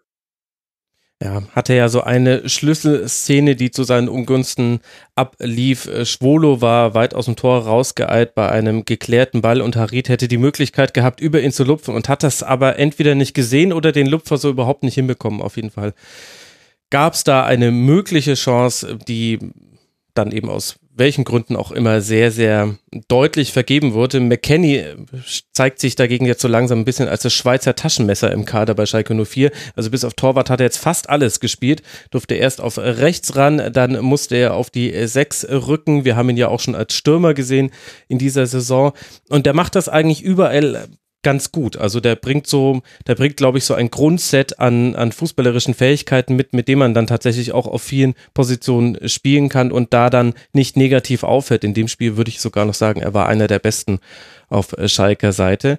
Und Marc, was machen wir mit dem SC Freiburg? Die stehen ja mit 24 Punkten, zwar eben diese neun Punkte vor dem Relegationsplatz, Andererseits müsste man jetzt auch langsam wirklich mal wieder einen Dreier einfahren, vielleicht auch gerade in einem Spiel, in dem man in Überzahl spielt, so schwer es auch ist, auf Schalke anzutreten. Wie hast du die gesehen?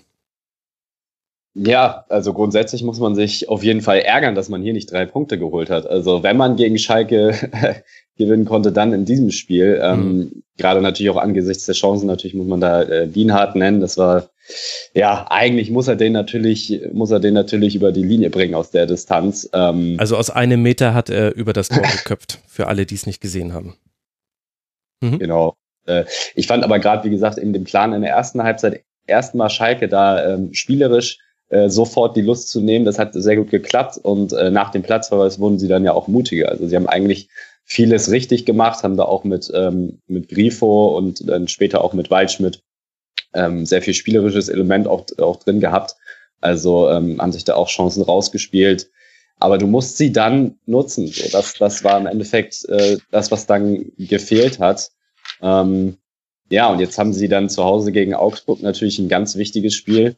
Ähm, wenn sie das gewinnen, ist das vielleicht schon ein großer Schritt Richtung, Richtung Klassenerhalt, auch wenn es noch früh ist. Aber das, das wäre natürlich im direkten Duell ähm, ja, wichtig, das zu gewinnen. Aber da müssen sie dann natürlich gucken, dass sie diese Chancen wieder nutzen.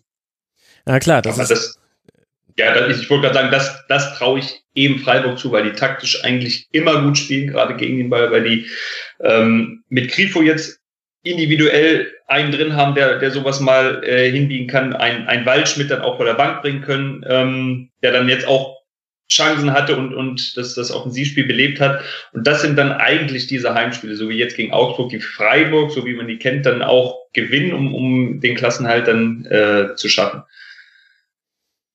Ja, das ist natürlich wahr. Und das ist eben von der Konstellation her eins dieser berühmten Sechs-Punkte-Spiele. Also aktuell ist der, der Abstand vom FC Augsburg auf den SC Freiburg sechs Punkte. Sollten sie gewinnen, sind sie eben drei Punkte dran. Sollte Freiburg gewinnen, ist man Habt ihr es ausgerechnet, liebe Hörerinnen und Hörer? Richtig, neun Punkte weg. Unentschieden ist dann noch das, was der Mannschaft, die dann über der anderen steht, am meisten hilft. In der Tabelle natürlich über der anderen Mannschaft steht. Wir hatten die Handspieldiskussion für jetzt angekündigt. Wir könnten sie aber auch noch im Wolfsburg-Spiel machen. Das ist das Angenehme. Wir könnten sie auch nochmal weiter nach hinten ziehen. Da gab es ja auch noch Debatten. Also ähm, Lutz Michael Fröhlich, der ja sportlicher Leiter der Elite-Schiedsrichter ist, wie der DFB das äh, nennt, äh, hat sich zu allen Situationen geäußert und hat äh, gesagt, diejenige von Kübler in der 31. Minute, ähm, die wir nur einmal kurz äh, erwähnt hatten, das wäre noch diejenige an diesem Spieltag gewesen, die am ehesten in einem Graubereich lag, nämlich dass man eventuell auch hätte sagen können, ähm, auch auf dem Feld schon, dass das ein Strafstoß gewesen wäre. Er hat sich so ein bisschen weggedreht und dabei den, den Ball mit leicht abgewinkeltem Arm berührt, wurde, glaube ich, von, ja, natürlich von McKenny angeköpft. Wer auch sonst hätte da etwas tun sollen. Uth oder McKenny, da liegt man immer richtig bei Schalke 04. Die Handspielregel, Thomas, was machen wir damit? Also in dem Fall war es in der Tat McKenny. Und ja, man kann natürlich überlegen, weil der so ein bisschen länger am Arm ist, der Ball. Aber trotzdem, wenn ich die Distanz von McKennys Kopfball zu Kübler sehe ähm, und auch, auch die Armbewegung, ist es für mich keine Absicht. Und deswegen in dem Fall richtig, da nicht äh, zu entscheiden. Also für mich bleibt das Hauptproblem, bleiben die Schiedsrichter, die überhaupt keine Linie reinbekommen in das, was sie da pfeifen und was sie nicht pfeifen und, und wann sie nun eingreifen und nicht eingreifen. Ähm, so wie das, für mich ist wichtig, die Absicht muss erkennbar sein.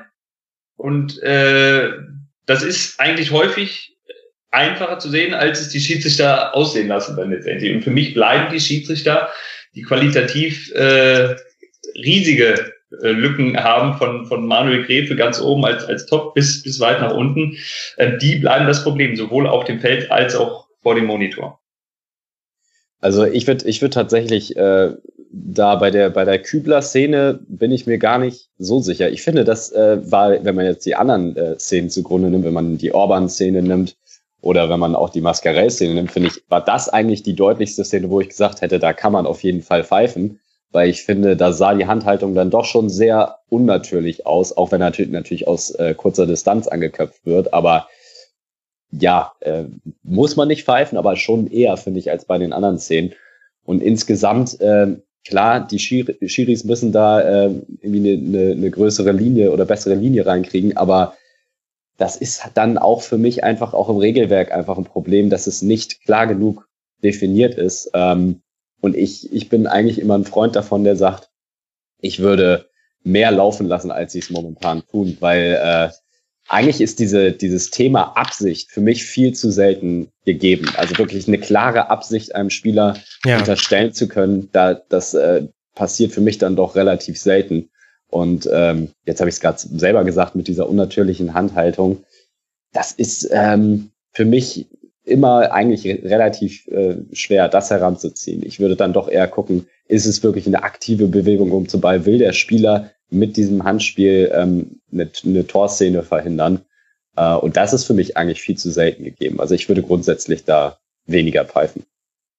Also auf gar keinen Fall dorthin kommen, dass man sagt, jedes Handspiel wird gepfiffen, weil dann äh, lösen wir das Wettschießen aus in der Bundesliga, wenn, wenn Freischüsse nicht mehr versucht werden, ins Tor zu schießen, sondern irgendwo in die, in die Abwehrmauer rein und irgendeine Hand zu treffen oder wenn, wenn Stürmer den Ball hochchippen, um, um eine Hand zu treffen. Also das wäre, glaube ich, äh, das würde alles viel schlimmer machen und das ganze Spiel noch äh, weniger schön. Ja gut, die Frage ist halt, ob es immer diese hohe Fallhöhe braucht. Also muss es wirklich bei jeder Art des Handspiels gleich ein Strafstoß sein. Im 16er gibt es nicht auch eine ganze Reihe von Handspielen, wo man sagen kann, dieser nicht aufzulösende Graubereich, in dem wir über Absicht oder Nicht-Absicht entscheiden, was wir aber ja letztlich nur aus dem Kopf des Spielers heraus sagen könnten. Und selbst da war es wahrscheinlich eher ein Reflex als eine Absicht. Da könnte man dann über die, haben wir eigentlich einen eigenen Willen? Na? Da könnte man dann auch philosophische Debatten führen die ist ja nicht äh, zu, zu entscheiden in ganz vielen Szenen. Und dann äh, geht es aber immer gleich darum, ob wir ein zu 70 Prozent ein Tor pfeifen oder nicht. Das ist so ungefähr die Wahrscheinlichkeit, in der ein Strafstoß reingeht in der Bundesliga. Und könnte man da nicht sagen, ausgenommen denjenigen, derjenigen Handspiele, wo wo wir alle sagen, klar erkennbar, das war absichtsvoll und dementsprechend ist es dann auch gravierender und es sollte einen Strafstoß geben, dass man vielleicht dann in Richtung mehr indirekter Freistöße im Strafraum geht, um das ein bisschen, um da auch ein bisschen die Luft rauszunehmen, weil ich habe den Eindruck, Marc, du hast zum Beispiel mit, mit der Absicht äh, argumentiert und hast gesagt, ähm, die unnatürliche Handbewegung, das wäre so schwierig zu bewerten. Jetzt lese ich das IFAB, also die internationale Regelkommission, die ja die Regeln letztendlich macht, die dann vom DFB dann auch ausgelegt werden entsprechend die überlegen jetzt den Begriff der Absicht durch den Begriff der Natürlichkeit zu ersetzen. Also das ist dann für jemanden wie dich dann die Horrorvorstellung. Schlechter ja, kann es ja dann nicht kommen. Ja, und, nee. und was, was also, ist schon natürlich im Strafraum? Meine Güte, also.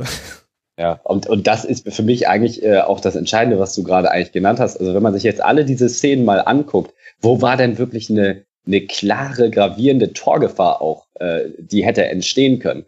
Und da dann äh, Elfmeter zu pfeifen und daraus eine sehr, sehr klare Torchance zu machen.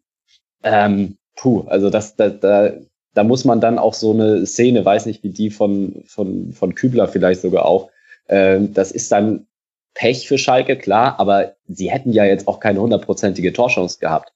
Und ähm, alleine dieser Vergleich reicht für mich schon, um, um da zu argumentieren, zu sagen, ähm, ich würde da mehr laufen lassen. Und äh, ja, das mit dieser Natürlichkeit, wie gesagt, also da, da finde ich, ist die Absicht ja ein, ein ähm, ein Kriterium, was du viel besser abschätzen kannst als eine Natürlichkeit. Also ja, weiß nicht, ob, ob Ja, vor allem, wenn du halt so misstrauisch den Verteidigern gegenüber bist. Also daher kommt ja auch so ein bisschen die aktuelle Konfusion, dass man den Verteidigern unterstellt, sie würden in Armhaltungen in Zweikämpfen gehen, bei denen sie billigend in Kauf nehmen, dass sie dann am Arm getroffen werden vom Ball. Und deswegen sind eben Dinge inzwischen absichtsvoll, wo wir früher gesagt hätten, was soll er denn aus einem halben Meter machen? Sagt man inzwischen, naja, er nimmt doch extra den Arm hoch, damit er zum Beispiel die Körpergröße äh, ver vergrößert ist, die Körperfläche vergrößert ist, Entschuldigung, so wie es der DFB dann ausgelegt hat. Und das, das steckt ja auch noch dahinter, dieses Misstrauen gegenüber jeder Bewegung eines Verteidigers im Strafraum. Gleichzeitig möchte man wahrscheinlich auch einfach mehr Tore haben. Also Regeln werden ja schon eine ganze Weile eher zugunsten der Offensive ausgelegt. Kann man ja wegen mir auch gerne machen. Aber das kommt ja noch mit dazu. Und ich finde es aber eigentlich nicht zu bewerten ehrlich gesagt. Also bloß nicht verkomplizieren, weil das macht es für die Schiedsrichter noch, noch schwerer, als es ohnehin schon ist. Und äh, ganz häufig habe ich den Eindruck, vielen Schiedsrichtern fehlt selbst die, die, die Praxiserfahrung als mhm. Fußballer, um manche Situationen irgendwie richtig einzuschätzen. Ich, ich weiß nicht, wie es ist, wer von, von den Bundesliga-Schiedsrichtern alles selbst mal gespielt hat und wenn es nur auf, auf niedrigem Niveau war, aber bei ganz vielen Aktionen, wo es natürlich ist, dass der Arm irgendwo, den kann man nicht in der Kabine lassen. Dann trotzdem zu pfeifen, da frage ich mich immer, haben die nie gespielt, um das mal irgendwie einschätzen zu können? Und das, diesen Eindruck habe ich leider zu oft.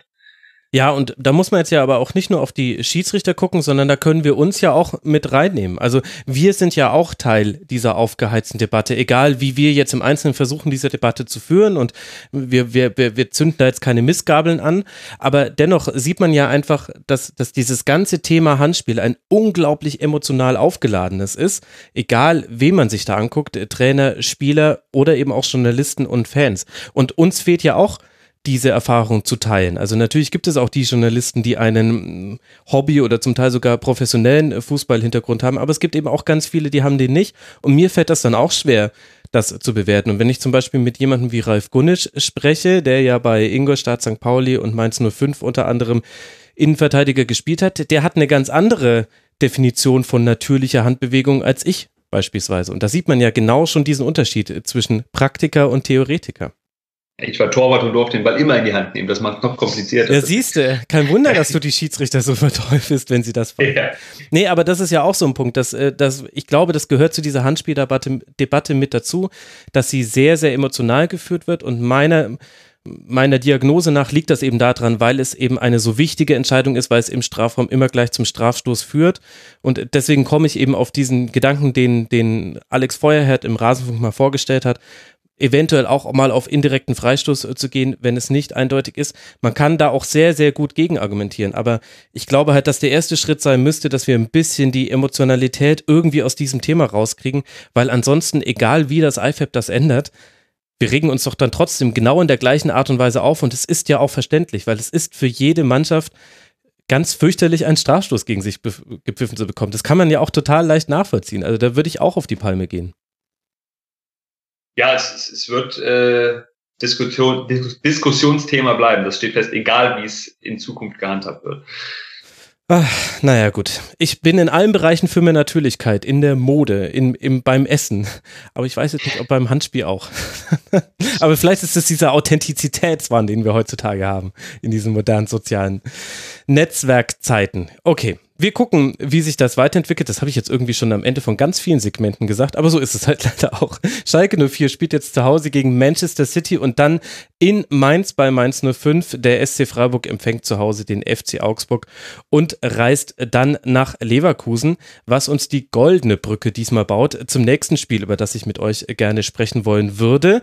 Denn wenn wir in der Tabelle nach oben gehen, landen wir jetzt auf Tabellenplatz 12 bei Fortuna Düsseldorf mit 25 Punkten und wir landen aber auch bei Tabellenplatz Tabellenplatz 5 mit Leverkusen mit 36 Punkten. Und drei dieser 36 Punkte hat man sich eben beim 2 zu 0 gegen die Fortuna geholt und man gibt sich unter Peter Bosch bisher noch keine so wirkliche Blöße. Wir nehmen mal das etwas unglückliche 0 zu 1 zum Rückrundenauftakt gegen Gladbach, setzen wir in Klammern und das 1 zu 2 gegen Heidenheim, da legen wir jetzt einfach mal den Mantel des Schweigen drübers. Äh, aber in der Bundesliga läuft es sehr, sehr gut für Peter Bosch und da können dann auch die Fortunen unter Friedhelm Funkel nicht gegenhalten. Havertz und Bailey machen beim 2 zu 0 die entscheidenden Tore und es hätten noch mehr sein können. Thomas, wie gefällt dir Leverkusen und glaubst du vor allem, dass das ein nachhaltiger Erfolg ist? Ich glaube schon, wenn ich sehe, welche Möglichkeiten Leverkusen in, in diesem Kader Besitz, wenn ich sehe, was, was die haben gestern über 1000 Pässe gespielt und einen Ballbesitz von 84 Prozent gehabt, wenngleich äh, ich glaube, fünf äh, herausgespielte Chancen haben wir errechnet, ähm, das in, im Vergleich dazu noch ein bisschen wenig aussieht. Mhm. Aber ähm, die offensiven Möglichkeiten, die Leverkusen hat, sind, sind äh, überragend.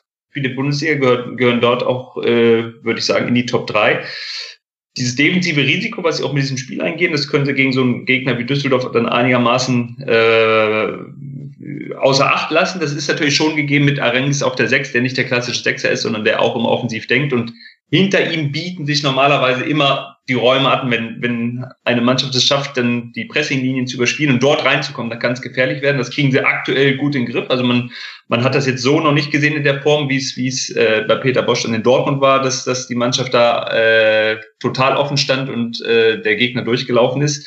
Ähm, jetzt muss man mal gucken, was Bellarabi hat, aber ansonsten glaube ich schon, dass die, dass die sich so, wie sie sich entwickelt haben und, und mittlerweile auch diesen, diesen Glauben wieder an sich haben und mit Havertz und Brandt zwei, zwei überragende Fußballer auf der Acht haben, ähm, dass sie sich mindestens dann für die Europa League qualifizieren werden.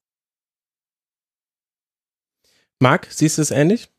Ja, auf jeden Fall. Also erstmal auch diesen, diesen Aspekt äh, mit, mit äh, der Konterabsicherung, das finde ich äh, ganz interessant. Das hat äh, Bosch scheinbar aus der Dortmund-Zeit mitgenommen. Gut, wir haben jetzt noch nicht so viele Spiele, aber ich finde da ist schon ein Unterschied zu sehen, dass, äh, dass da vor allem die Viererkette schon ein bisschen defensiver steht. Ich meine, Düsseldorf ist ja jetzt auch nicht gerade ein konterschwaches Team. Also ähm, da haben ja auch gerade äh, Dortmund und Bayern ihre Erfahrungen mitgemacht. Von daher ähm, mhm. hat das, hat das, finde ich, gut funktioniert, nicht nur in diesem Spiel. Ähm, und ansonsten muss man auch sagen, wenn man jetzt äh, das Spiel gegen Gladbach hernimmt, wo sie wirklich viele Chancen noch vergeben haben, äh, ist das was, was sie jetzt auszeichnet. Sie machen die Tore, ähm, auch wenn sie noch mehr hätten machen können, aber ähm, auch in dem Spiel, wo es am Anfang auch sicherlich nicht leicht war. Also ähm, Düsseldorf hat ja schon auch relativ hoch gepresst. Äh, da hatten sie am Anfang noch Probleme mit.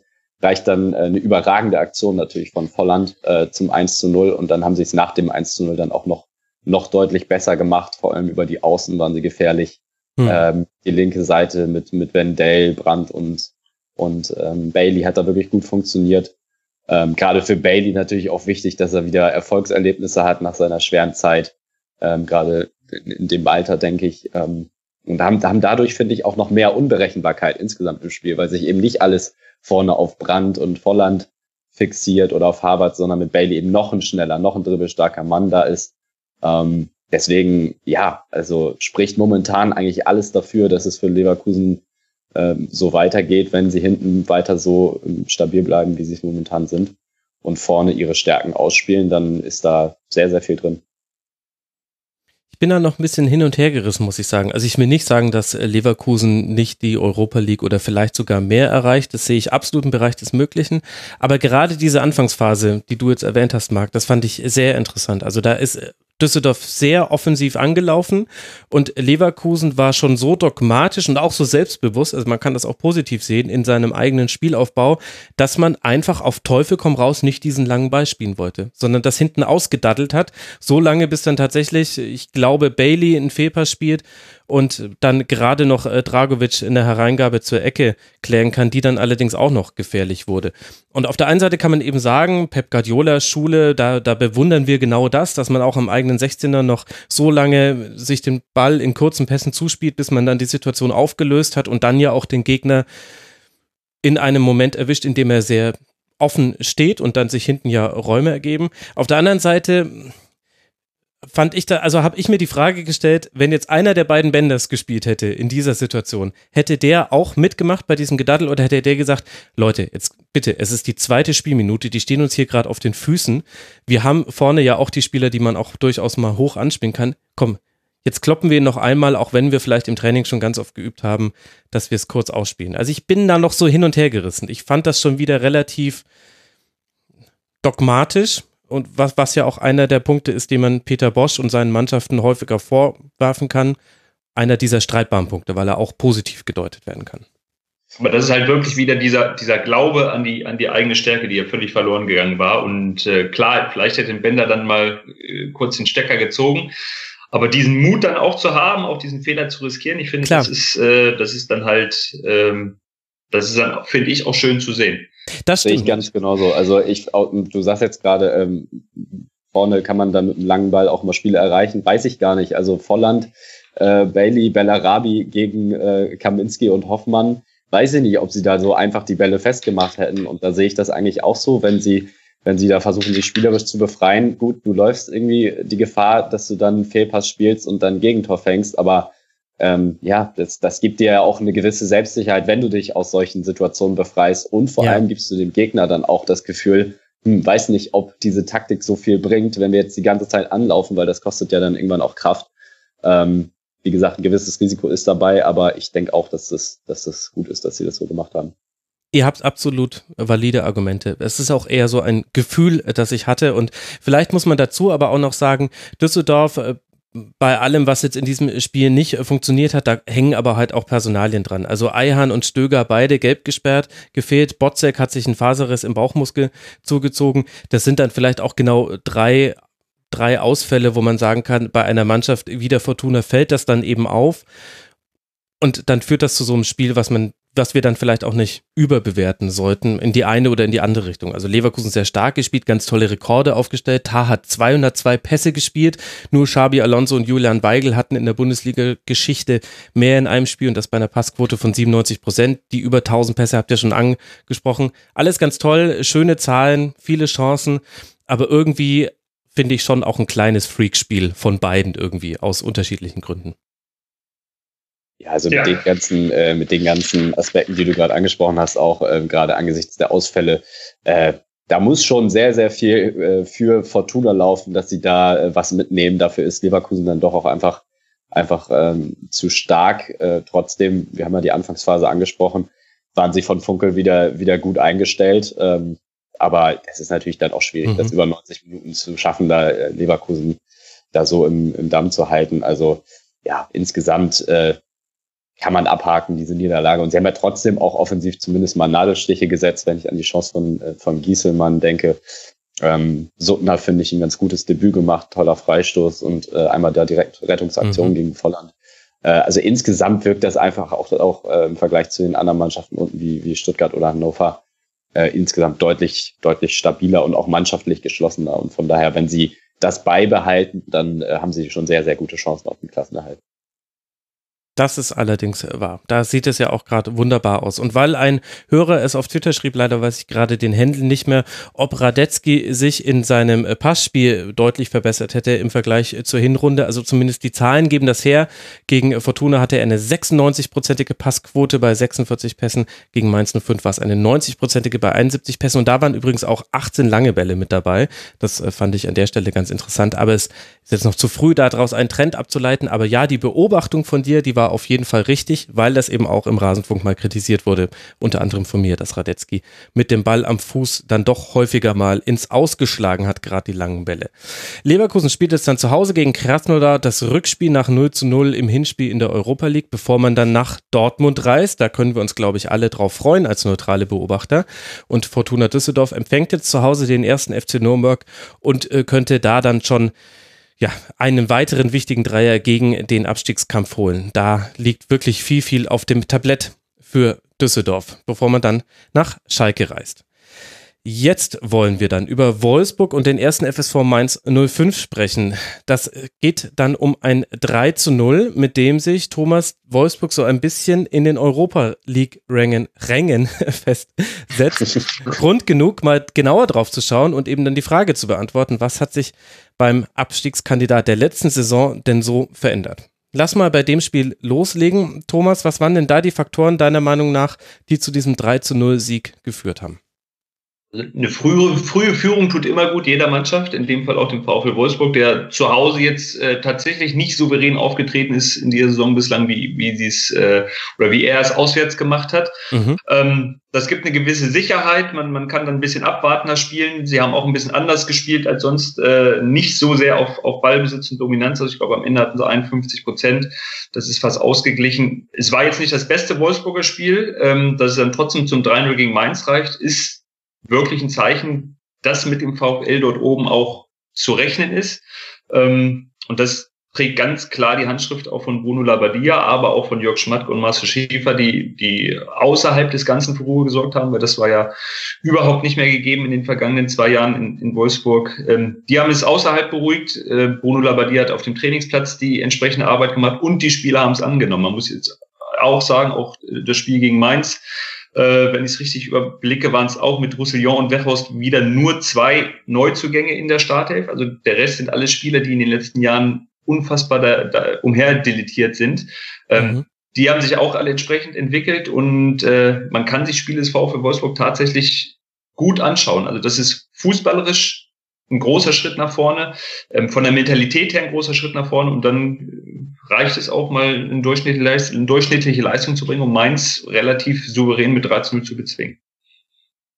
Jetzt war ja das mit den Spielen, die man sich gerne anguckt, mag bei Mainz 05 auch ganz lange so. Und gut, das macht man aktuell immer noch. Das hat allerdings jetzt als Mainzer Fan nicht mehr so wirklich viel Spaß gemacht in den letzten Spielen. 0 zu 3 gegen Augsburg verloren, 1 zu 5 gegen Leverkusen, jetzt 0 zu 3 gegen Wolfsburg. Ohne da jetzt eine Krise herbeireden äh, zu wollen oder die jetzt noch in den Abstiegskampf reinzusprechen. Aber wie ordnest du denn jetzt so die jüngsten Auftritte von Mainz 05 ein? Ja, äh, also das Heimspiel gegen Leverkusen, das war dann, ja, war defensiv schon, ja, schon schwierig, aber da äh, war natürlich auch Leverkusen in überragender Verfassung. Jetzt in mhm. diesem Spiel, ja, gut, es geht unglücklich los mit einem Distanzschuss, äh, der reingeht. Ähm, ich würde eher gucken, dass man da vorne wieder kaltschnäuziger wird. Das ist, glaube ich, für mich äh, neben den defensiven Problemen natürlich auch, das müssen sie in den Griff kriegen, äh, elf Tore in drei, drei Spielen, elf Gegentore in drei Spielen, das ist natürlich deutlich, deutlich zu viel. Aber jetzt in diesem Spiel würde ich sagen, haben sie ja eigentlich gar nicht allzu viele Großchancen zugelassen. Ähm, da würde ich eher gucken, dass sie vorne wieder, wieder konsequenter werden. Gerade äh, Mateta und Quaison, wenn denen die, die Kaltschnäuzigkeit da abgeht, dann, ähm, ja, dann, dann wird das da schwierig, Tore zu erzielen, weil aus dem Mittelfeld, ähm, kommt nicht allzu viel Torgefahr, außer vielleicht mal mit dem Gibbermeur, vielleicht aus der Distanz oder so, aber sonst ähm, ja, kriegen sie da, kriegen sie da vorne momentan nicht allzu viel zustande. Ähm, aber wie gesagt, es ist auch nicht, nicht ganz glücklich, dieses Spiel jetzt äh, gelaufen. Wenn sie ihre Chancen nutzen, dann äh, kommen sie vielleicht auf einen Ausgleich. Ja. Ansonsten ist es natürlich dann auch ein individueller Fehler von, von Gibbermeur, beziehungsweise eine kleine Dummheit, und dann wird es beim 0-2 mental schwer. Also ich würde dieses 0-3, dieses Spiel würde ich nicht allzu doll überbewerten, aber natürlich drei Niederlagen, da müssen sie aufhorchen und müssen natürlich gucken, dass sie da äh, an den Schwächen, die momentan sind, da sind, arbeiten, um gerade auch natürlich dann nicht in, in Negativstrudel oder so äh, reinzugeraten. Aber noch stehen sie ja jetzt mit zwölf Punkten vor Stuttgart immer noch, immer noch gut da.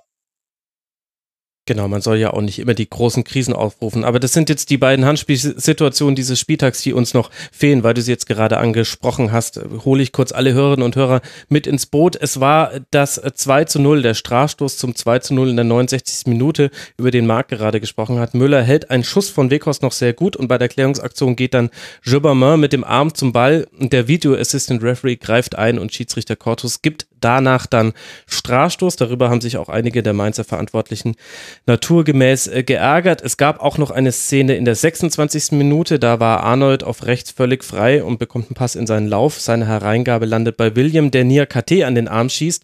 Und der hat sich auch so weggedreht, so ein bisschen vergleichbar zur Kübler-Szene. Handspiel verdächtig habe ich mir hier aufgeschrieben. Dr. Lutz Michael Fröhlich hat gesagt, alles, alles äh, perfekt entschieden, so wie es sein soll damit das auch hier einmal zur Vollständigkeit äh, genannt war. Ich habe so ein bisschen den Eindruck, Thomas, beziehungsweise ich glaube, ein Muster zu erkennen, wann Mainz 05 in dieser Rückserie wenig Torchancen hatte. Und das hatte meiner Meinung nach immer damit zu tun, wenn man gegen einen Gegner gespielt hat, der es geschafft hat, das Flügelspiel von Mainz 05 aus dem Spiel zu nehmen. Gegen Augsburg da, da ging gar nichts, das war auch ein rabenschwarzer Tag. Gegen Leverkusen hattest du auch die starken Flügelspieler von Leverkusen und auch jetzt gegen Wolfsburg hatte ich das äh, Gefühl, aus dem vielen Ballbesitz, den Mainz 05 dann gerade nach der Führung hatte, konnte man sehr, sehr wenig kreieren, auch eben, weil zum einen Roussillon und William wirklich mit zu den besten Außenverteidiger-Duos aktuell in der Liga gehören und du mit Brooks und Knoche dann auch noch zwei in der Mitte hast, die im Grunde auch eigentlich alles rausverteidigen, was du da von außen in den Strafraum bringen kannst. Also ich würde bei vielen mitgehen. Bei äh, William äh, habe ich immer noch so meine Zweifel. Der ist, der ist äh, offensiv sehr aktiv, bindet dort auch immer dann äh, Gegenspieler, aber es ist äh, sehr anfällig, was die Defensive mhm. betrifft. Okay. Aber ja, das, ich, ich habe die Mainzer jetzt zu wenig gesehen, um das wirklich beurteilen zu können, ähm, ob das das Mainzer Problem ist. Aber ähm, so wie du den VfL dargestellt hast, dann gerade mit Roussillon, der für mich in dieser Saison, wenn ich es richtig überblicke, ich glaube, der beste Linksverteidiger der Liga. So, ja, Hakimi haben wir noch. Hakimi, Hakimi haben wir noch. Wir haben auch noch, auch noch Schulz. Ähm, aber Roussillon ist wirklich eine, ein, ein unfassbar guter Einkauf des VfL Wolfsburg. Ähm, ja. Bei dem ich mich wundere, dass den nicht andere Clubs auf dem, auf dem Schirm hatten, weil der, glaube ich, im letzten Jahr in Frankreich auch schon zur, zur 11 des Jahres der Liga gehörte. Ähm, der ist, der ist äh, defensiv. Da hatte er wohl äh, vorher immer noch seine, seine Schwächen. Ist der defensiv eine Bank und nach vorne mit seinem Tempo, mit seiner, mit seiner Ballsicherheit eine, eine große Waffe. Also da hat Wolfsburg einen Riesenspieler geholt. Mainz, wie gesagt, kann ich nicht äh, so beurteilen, dass das wirklich deren Problem ist. Ja, bei Mainz bin ich jetzt mal gespannt. Das Heimspiel gegen Schalke 04, da wird man auch viel den Ball haben und äh, da können wir dann alle ganz genau darauf achten, liebe Hörerinnen und Hörer, was jetzt das Offensivkonzept aktuell ist, wenn es mal über die Flügel eventuell nicht funktioniert. Vielleicht auch eins der Probleme, dass die Raute im Mittelfeld sehr häufig personell jetzt durchrotiert hat. Aber dann lass mal über Wolfsburg sprechen, Thomas. Du hast jetzt schon angesprochen, mit Roussillon und Weghorst zwei sehr erfolgreiche Transfers in der Startelf. Das ist natürlich Teil des Erfolgs des VfLs. Aber du hast es ja schon angesprochen. Ganz viele Spieler, die in den letzten Jahren überhaupt nicht so gut funktioniert haben oder so gut ihre Leistung auf den Platz gebracht haben, machen das in dieser Saison so viel besser. Was hat denn da Labadia verändert? Welche Faktoren kommen da ins Spiel? Die sind erstmal körperlich alle topfit. Der, die haben im, im, Sommer sehr, sehr intensiv gearbeitet. Die haben es im Winter auch nochmal gemacht. Ähm, so intensiv, wie ich im Grunde genommen letztmals Felix Magath habe arbeiten sehen in Wolfsburg, wenn gleich dort war es ja auch immer hart statt, statt intensiv. Das, das war dann noch, sah noch mal ein bisschen anders aus. Jetzt sind die wirklich fit, die können marschieren, 90 Minuten lang. Ähm, und auch das, was wir gerade bei Leverkusen schon hatten, Labadia legt wirklich großen Wert darauf, ähm, den Ball von hinten herauszuspielen, mhm. möglichst selten lang zu schlagen, haben mit Kiss Castells gerade für dieses Spiel einen perfekten Torwart, der dieses, dieses Fußballspielen perfekt beherrscht. Und das ist mittlerweile voll äh, übergegangen äh, in dieser Mannschaft, die haben das verinnerlicht, ähm, haben sämtliche Verletzungen wirklich, äh, man muss mal sehen, dass Gilavogi bereits mit, mit dem Kreuzbandriss ausgefallen ist und zuletzt auch wieder mit einer Zerrung einige Spiele verpasst hat, dass die nach sechs Spielen den Camacho verloren haben, der auch als äh, bester Ballabfangjäger ähm, der Liga zu diesem Zeitpunkt notiert war, der seitdem fehlt, dass die vorne jetzt in den letzten Wochen Admir Mimedi, der ein ganz wichtiger Faktor war, nachdem sie dann zum 4-4-2 mit Raute umgestellt hatten, mit Mimedi als, als Mann hinter den beiden Spitzen, äh, Wechhorst und Dani Ginzek, der jetzt auch schon wieder wochenlang fehlt, dass die das alles kompensiert haben, ohne im Winter äh, einen neuen Mann zu holen. Also das vor, vor zwei, drei Jahren oder allein im letzten Jahr wäre in Wolfsburg der normale Reflex gewesen, die hauen 20 Millionen raus und, und holen sich irgendwelche Spieler. Ähm, jetzt legen sie großen Wert auf, auf Homogenität, auf Mentalität und ähm, das ist ein großer Verdienst von Labadia, aber wie gesagt auch von, von Jörg Schmatke und Marcel Schäfer, die dann das im Hintergrund regeln würde ich, würde ich auch so sehen, dass das äh, ein sehr entscheidender Faktor ist, ähm, weil ich glaube, Jörg Schmatke ist ein Sportdirektor, der äh, einem Trainer auch wirklich das Vertrauen schenkt. Also man hat das äh, über, über Jahre in Köln gesehen und jetzt äh, scheint der Labadia da wirklich alle Zügel in die Hand zu geben, um das volle Vertrauen auszusprechen. Labadia hatte jetzt in Wolfsburg auch gerade zu Anfang nicht den einfachsten äh, Stand. Von daher ähm, ist das ganz entscheidend und, und da hat Labadia jetzt auch wirklich was geschafft, was er zum Beispiel in, in Hamburg vorher äh, nicht so geschafft hat, ähm, dass er sich spielerisch weiterentwickelt hat. Sie spielen kaum noch lange Bälle, versuchen ja. da wirklich vieles äh, spielerisch zu lösen. Und was ich auch ähm, richtig auffällig finde, dass er mit dem 4-3-3 ein System gefunden hat, das perfekt auf die Stärken einzelner Spieler, Spieler zugeschnitten ist. Ähm, mit Steffen und Brekalo auf Außen hast du äh, zwei schnelle Spieler, die Weghorst äh, flankieren und dann dahinter drei Spiel- und zweikampfstarke äh, zentrale Mittelfeldspieler. Da finde ich, äh, kann man auch vor allem Yannick Gerhardt nennen, der wirklich eine gute Entwicklung die Saison genommen hat. Ähm, seit seinem Wechsel vom FC war das ja eher enttäuschend. Aber in dieser Saison, äh, finde ich, ist das wieder deutlich besser und das liegt für mich hauptsächlich daran, dass er im Mittelfeld spielt. Das ist seine, seine Top-Position Ähm, er ist für mich kein Außenverteidiger. Ähm, und dazu dann noch mit, mit Arnold äh, im wahrsten Sinne des Wortes ein Leitwolf, ähm, sowohl spielerisch als auch kämpferisch. Ähm, ja, da passt einfach momentan viel zusammen und da hat äh, Labadia eben an den, an den richtigen Stellschrauben gedreht.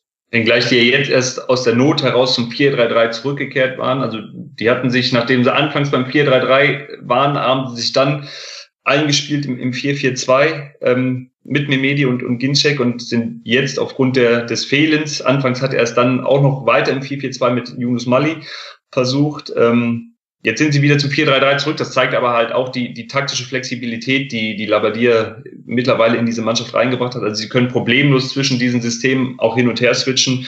Das war im, im letzten Jahr, als, als äh, sich Jonka und Schmidt und am Ende dann auch Labadier versuchen durften, äh, da, da waren die nicht in der Lage dazu, so zu reagieren, auch auf, auf äh, Spielstände und, und Gegner.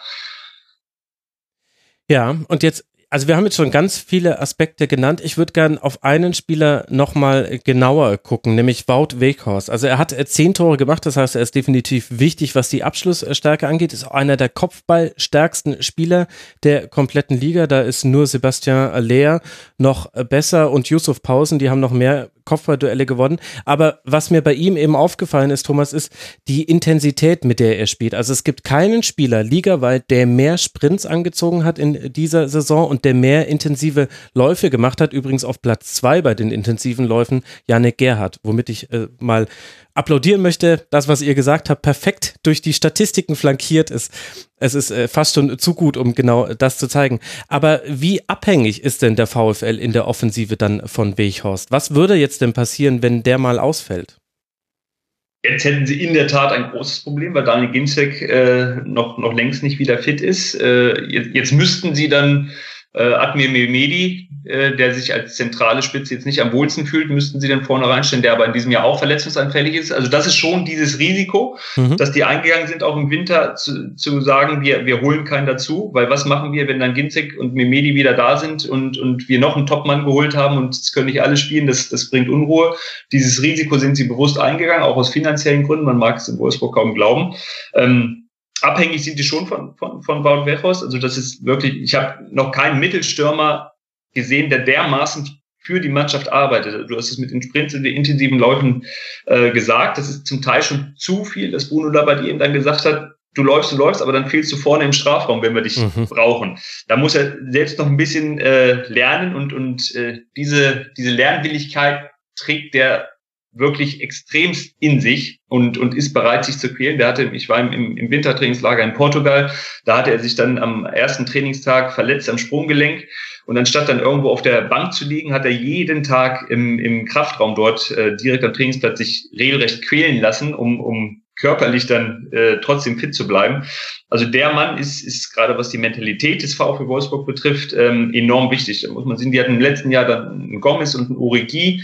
Wenn man Bechhaus sieht, der bestimmt bei weitem nicht so talentiert ist als Fußballer, wie jetzt zum Beispiel Origi, aber was der alleine sich erarbeitet, ähm, das macht ganz viel aus. Und äh, da hat der VfL einen absoluten Top-Transfer gelandet. Ja, interessant. Oft sind es ja die Spieler, die gar nicht die talentiertesten sind, die müssen dann mehr arbeiten und dann verfestigt sich da eine Mentalität. Jetzt kann ich mir eigentlich ganz gut vorstellen, was Bruno Labadias Aufgabe in diesem Konstrukt VfL Wolfsburg ist. Ausstellungen, Training und so weiter und so fort wird ja auch häufig beleuchtet. Jetzt wird von vielen aber eben auch immer Jörg Schmatke mit in die Verlosung geworfen und über Marcel Schäfer möchte ich auch ganz gerne gleich noch sprechen. Thomas, erklär mir aber mal bitte kurz die Aufgabenverteilung zwischen diesen dreien. Was macht Bruno Labadia, was macht Jörg Schmatke und wofür ist dann Marcel Schäfer noch da? Also Marcel Schäfer ist grundsätzlich erstmal das Bindeglied auch zwischen den beiden und derjenige, der noch näher an der Mannschaft dran ist. Er ist auch derjenige, der auf der, auf der Bank dabei ist, während Jörg Schmatke anders als in Köln mittlerweile oben auf der Tribüne sitzt. Mhm. Also Jörg Schmatke, klar, ist für das große Ganze verantwortlich und zuständig, hat natürlich noch andere Sachen rund um den VfL, die er äh, machen muss, ist ganz klar zusammen mit Marcel Schäfer in Abstimmung für die Kaderplanung äh, mit drin. Da ist Bruno Labbadia selbstverständlich auch mit involviert. Aber sie halten sich aus dem Sportlichen dann komplett raus. Das liegt in den Händen von Bruno Labbadia und seinem Trainerteam und das ist ihm auch ganz wichtig, dass, äh, dass er da das Sagen hat. Ähm, sprich äh, Mannschaftsführung, Mannschaftsaufstellung, Mannschaftseinstellung, Vorbereitung, das ist Labadias Handschrift, das hat er von Anfang an so angekündigt. Er hat auch von Anfang an gesagt, wie er Fußball spielen lassen möchte. Und äh, da ist es dann schön zu sehen, dass sowas aufgeht, dass ein, ein Trainer sagt, das möchte ich und äh, das ist dann auch zu sehen. Das spricht dann für den Trainer und das spricht dann auch für die Mannschaft, die mhm. das annimmt. Im letzten Jahr die Mannschaft das nicht mehr so angenommen und, und das ist dann auch der große Unterschied. Da war dann ein Olaf Rebbe in der, in der oder allein verantwortlich mehr oder weniger in der Führung unterhalb der Geschäftsführung, die dann auch ausgedünnt war. Ähm, und sowas merkt auch eine Mannschaft, dass da keine Führung ist, dass da keine Ruhe im Club ist, dass da äh, keine Stabilität herrscht, ähm, dass da jeder selbst Probleme hat, irgendwie zur Ruhe zu kommen. Das war bei Olaf Rebbe dann der Fall. Und das wirkt halt auch nach, nach unten zur Mannschaft, zum Trainer aus, dass da zwei Leute sind. Marcel Schäfer, perfekt, der den Club kennt, ähm, der im, im Grunde genommen mit, mit jedem Fan, der dort ist, seine eigene Geschichte hat, ähm, dem, dem niemand da was erzählt ähm, in Wolfsburg. Und Jörg Schmatke, ähm, der überall nachgewiesen hat, dass, dass äh, er mit seiner Art durchaus Gewinn bringen kann, äh, sein kann für, für so etwas. Und das harmoniert sehr gut, was nicht zwingend äh, oder zwangsläufig heißen muss, dass das dann in dieser Konstellation weitergeht. Wenn man mich jetzt fragt, äh, wird es möglicherweise dann im Sommer einen neuen Trainer geben. Warum das? Ja, der, der Vertrag von Bruno Labbadia läuft aus. Und wenn man jetzt einfach mal nur die nackten Fakten sieht, die haben zwar von Anfang an gesagt, ja, wir machen das im Frühjahr, wir reden dann miteinander, aber aktuell bewegt sich da auch keiner auf, auf den anderen zu. Die, die, mhm. äh, also wenn, wenn ich das nüchtern bewerten muss, so wie momentan geredet wird, äh, könnte es sein, dass, dass, es, dass es da zu einer Veränderung kommt. Kann das dann sportliche Gründe haben? Sportliche Gründe eigentlich nicht. Okay, interessant. Die stehen ja so gut da wie seit Ewigkeiten nicht. Das hat, hat das nicht genau, genau was, was, was jetzt nicht dem VfL äh, gut zu Gesicht stehen würde, weil ich meine, äh, da sind ja auch die Trainer in den letzten Jahren ein- und ausgegangen. Äh, das das wäre doch jetzt schon mal eine wichtige Personalie. Ich meine, wir haben ja jetzt Labadia gerade auch ausreichend gelobt, ähm, auch zu Recht. Warum nicht einfach mal jetzt mit diesem Trainer arbeiten? Zumal ich finde, dass der Trainermarkt jetzt auch nicht allzu vieles hergibt, äh, wo ich sagen würde, ähm, okay, da ist ein Trainer, der macht das jetzt definitiv besser als Bruno Labbadia. Ähm, der kennt jetzt auch die Mannschaft, die spielen sich gerade so ein bisschen ein. Ähm, mit Schmatke hast du da niemanden, der, der, der punktuell verstärken kann. Also fände ich tatsächlich überraschend. Klar, über, überraschend käme das angesichts der Tabelle, aber es, es müssen, und das hatte Bruno Labbadia zum Beispiel auch schon im letzten Sommer ja ganz klar geäußert, es muss alles passen. Ja damit, damit er weitermacht auch in Wolfsburg. Das haben die dann gemacht, dann mussten die sich kennenlernen. Ob es dann zwischenmenschlich auch alles passt und ob alles so ist, wie er sich das vorstellt ob das alles so ist, wie Jörg Schmacke sich das vorstellt, ähm, das müssen die dann für sich beantworten. Aktuell machen sie jetzt nicht den Eindruck, als, als äh, würden die am liebsten morgen äh, auf Nummer sicher gehen und äh, sich festbinden. Ähm, deswegen scheint es gut möglich zu sein, dass sich das verändert. Aber das, das müssen die dann klären. Und wenn es das Frühjahr ist, dann, dann ist das ja nicht mehr lang hin. Und das, das sagt Bruno Labbadia, dass er sich jetzt seine Gedanken macht, ähm, mhm. der sich jetzt mittlerweile auch wieder einen anderen Markt geschaffen hat für sich selbst, weil er tolle Arbeit geleistet hat. Ähm, und dann natürlich jetzt auch seinen, seinen Wert hat. Ich glaube nicht, dass das jetzt das ist von, von keiner Seite aus irgendeine Zockerei oder Pokerei. Das ist, glaube ich, jetzt ein ganz normaler Vorgang. Man guckt, passen wir wirklich zusammen oder nicht? Und dann sagt man ja und, und macht weiter oder man sagt nein und äh, sich. Ich glaube, es, es wäre zumindest nicht dieser laute Knall, den es in den letzten Jahren dann immer gegeben hat in Wolfsburg. Gut, ich meine, allein die Tabellensituation ist ja deutlich entspannter als all die letzten Jahre. Jetzt würde mich noch interessieren, wir haben jetzt über die verschiedenen Aufgabenverteilungen gesprochen. Was ich noch nicht ganz verstanden habe, ist die zwischen Jörg Schmatke und Marcel Schäfer, außer dass Marcel Schäfer näher an der Mannschaft ist und Bindeglied ist. Aber jetzt ist der eine, nämlich Jörg Schmatke, Geschäftsführer Sport und der andere ist Sportdirektor. Kannst du mir mit ein paar Sätzen erklären, was da der Unterschied ist? Oder ist das vielleicht auch gar nicht so klar definiert und das ist ein Duo mit einer Hierarchie innerhalb dieses Duos? Wie würdest du das beschreiben? Also Marcel Schäfer, das betont er oft genug, ist im Grunde immer noch Lernender. Also ich glaube schon, mhm. dass das zu vergleichen ist mit Michael Zorg und Sebastian Kehl in Dortmund, so sind das Jörg Schmatke und Marcel Schäfer in, in, in Wolfsburg. Also Marcel hat, hat, ist bei jedem Transfer mit involviert, äh, spricht alles mit ab, der ist, arbeitet. Gut, das äh, ist Hasan Salihamidzic auch. Die Frage ist ja, wie man involviert. Das ist, das ist er auch. Äh, Marcel Schäfer wird auf jeden Fall sehr, sehr ernst genommen in Wolfsburg, ohne dass ich Hassan Salihamidzic stational treten möchte in, in München. Marcel Schäfers Meinung wird sehr ernst genommen. Mhm. Ähm, er diskutiert mit Jörg Schmatke äh, äh, durchaus, durchaus intensiv und die sind nicht immer einer Meinung. Und Marcel Schäfer, wer den ein bisschen kennt, der weiß, dass das kein Ja- und Amenslager ist und der alles abnickt. Also der hat seinen eigenen Kopf, der hat das, äh, der hat sich auch gedanklich sehr lange darauf vorbereitet, auf diesen Job. Ähm, also die beiden arbeiten ganz eng zusammen, was Kaderplanung betrifft. Marcel Schäfer hat aber auch diesen Kopf dafür, wie der VfB Wolfsburg nach außen auftreten soll. Da hat er auch ganz klare Prinzipien. Also diese Art und Weise, wie die Mannschaft im letzten Jahr rüberkam, ähm, das wäre bei einem Marcel Schäfer nicht mehr möglich, dass da jedem im Grunde genommen egal ist, was dort passiert. Also die sind auch sehr darauf mhm. bedacht. Das ist diese Vielfaltsaktion. Das ist jetzt nicht nur auf Marcel, Marcel Schäfers Mist gewachsen, aber diese Vielfaltsaktion äh, symbolisiert durch die Binde am Arm, durch die Regenbogenfarben, ähm, die wird nicht nur dahergetragen, also die sind auch sehr, sehr viel äh, unterwegs, was, was soziale Sachen betrifft. Und das ist dem VfL wichtig und das ist Marcel Schäfer wichtig und da ist er auch ein ganz wichtiger Kopf dafür, mhm. dass das ein Club ist und eine Mannschaft ist, die, die für die Werte, die der VfL Wolfsburg hat, äh, dann auch äh, einsteht und das nicht künstlich drüber gestülpt ist und letztendlich trotzdem jeder macht, was er will. Sehr interessant. Das mit der Binde haben ja hoffentlich auch alle Hörerinnen und Hörer mitbekommen. Alle Mannschaften des VfL Wolfsburg, egal ob Frauen- oder Männerteam, egal ob äh, Erwachsenenfußball oder Juniorenfußball, äh, tragen als Zeichen gegen Homophobie im Fußball eine regenbogenfarbene Kapitänsbinde. Jetzt hast du vorhin. Also da geht es auch nicht nur um Homophobie, also da mhm. geht es ja um, um ganz, ganz viele Punkte, wo äh, Vielfalt gewünscht ist. Das ja, ist richtiger Einschub. Richtiger Einschub. Ja. Da hast du äh, völlig recht. Man soll es ja auch nicht immer negativen deuten. Gegen Homophobie ist ja die negative Ausdeutung eines Zeichens für Vielfalt. Du hast jetzt die richtige Deutung gemacht. Jetzt hast du vorhin einen Satz gesagt, da habe ich kurz aus, aufgehorcht. Du hast in einem Nebensatz gesagt, äh, auch aus wirtschaftlichen Gründen hat man jetzt nicht äh, voll hingelangt und auch ein Risiko auf sich genommen in dieser Stürmerfrage.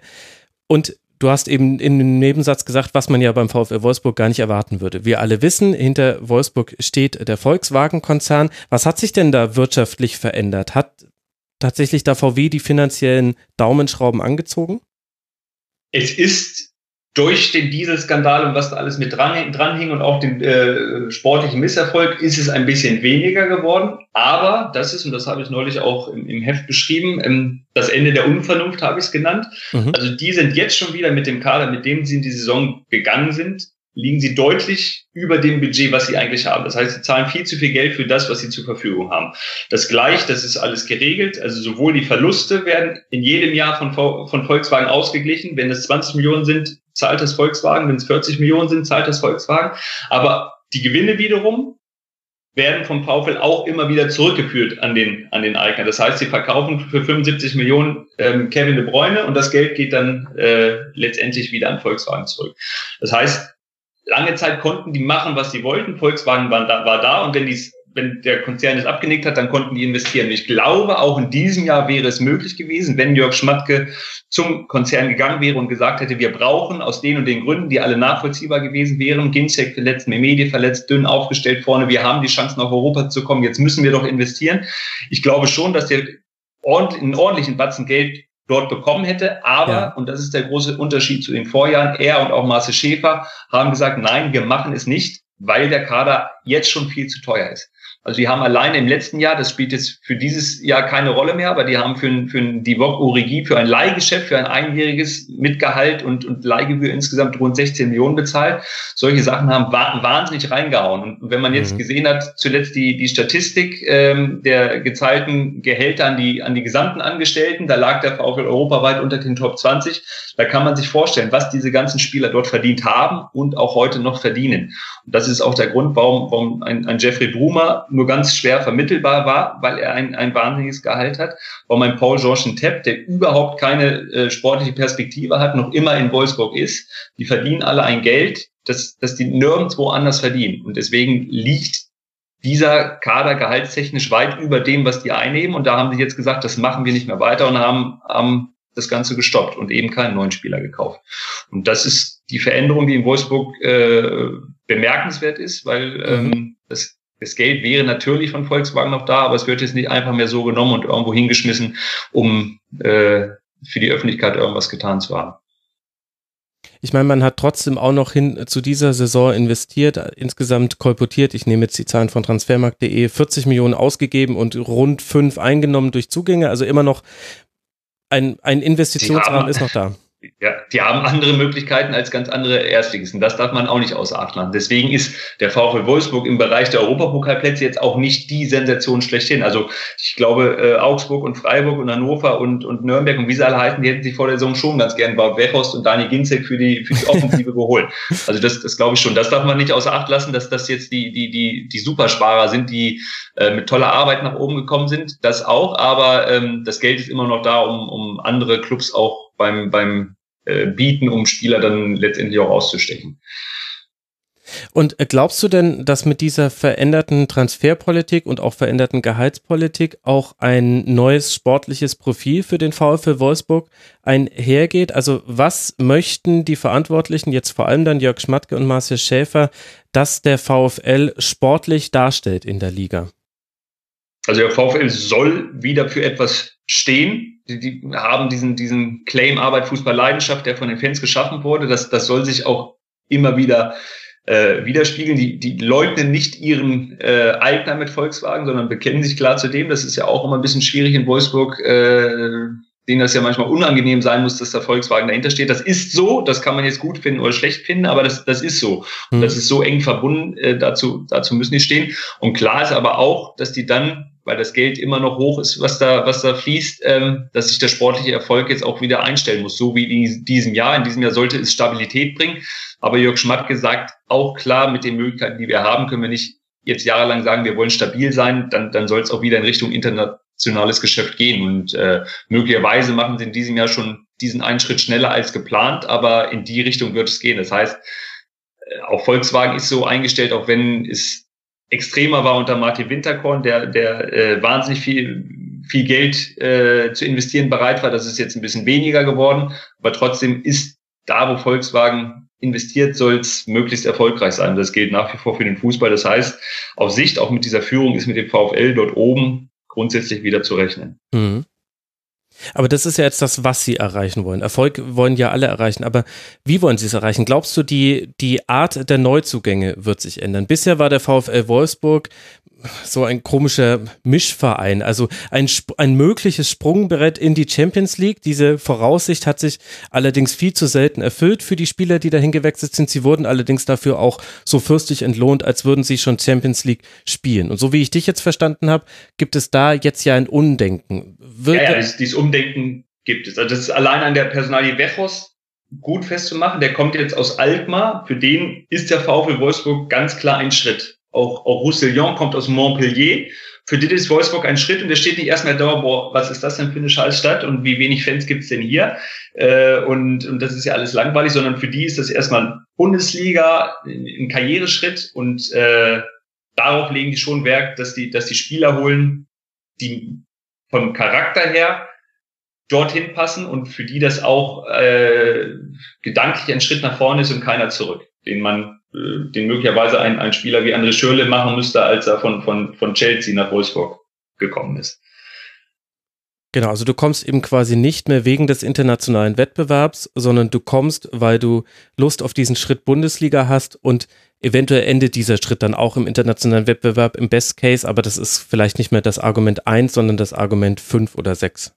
Ja, die, und die haben überragende Möglichkeiten, die, die es in der Bundesliga in der Form nur selten gibt, was, was das ganze Infrastrukturelle angeht, was natürlich auch das, das, das Finanzielle angeht. Das ist nach wie vor top. Ähm, das, das Arbeiten in einer, in einem sehr ruhigen Umfeld ähm, und Spieler, die sowas dann tatsächlich zu schätzen wissen und äh, für die dann nicht das Wichtigste ist die, die kurze Zugfahrt nach Berlin. Diese Spieler suchen sie und äh, in diesem Jahr haben sie die dann äh, gefunden. Sehr, sehr spannend. Der VfL, ein wirklich interessante, interessante Dinge, die da passieren. Wir haben noch die Frage bekommen, aber die haben wir jetzt immer so wieder gestreift, ob Jörg Schmattka seine Trainer besser machen würde. Ich würde sagen, auch da warten wir mal den Frühling ab und wie sich da überhaupt alle Beteiligten entscheiden. Was man definitiv festhalten kann, ist das jetzt am Schluss ja auch nochmal mit eingebunden, die Ruhe, die es rund um den VfL aktuell gibt. Da haben definitiv alle drei Hauptbeteiligten ihren Anteil daran, Bruno Labbadia, Marcel Schäfer und Jörg Schmatke. Und das allein verändert ja auch schon mal, wie ein Verein nach innen arbeiten kann und wie er nach außen hin wirkt. Und wenn dann der sportliche Erfolg dazu kommt, wie jetzt aktuell, dann blühen natürlich auch da alle Rosen und alle Blumen rund um den VfL und alles erscheint im schönen Sonnenlicht. Sind wir mal gespannt, wie es weitergeht. Jetzt in Gladbach, das könnte so eine Art Standortbestimmung sein für den VfL Wolfsburg am nächsten Bundesligaspieltag, während Mainz 05, das haben wir vorhin schon erwähnt, zu Hause gegen Schalke 04 jetzt antritt. Zwei Spiele wollen wir noch besprechen in dieser Schlusskonferenz. Und für das eine können wir ganz weit zurückreisen, nämlich viel weiter als nur zum Samstagabend. Wir gehen in den August 1999. Claudio Pizarro gibt sein Bundesliga-Debüt, wo natürlich in Berlin.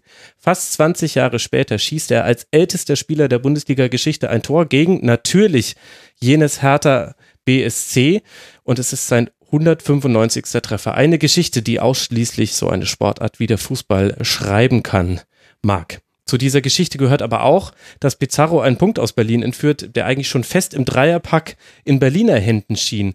Hätte man da in der ersten Halbzeit den Sack zumachen müssen oder sind die Probleme auch in der zweiten Halbzeit oder die Gründe auch in der zweiten Halbzeit zu finden, warum Berlin da letztlich nur mit einem Punkt rausgeht?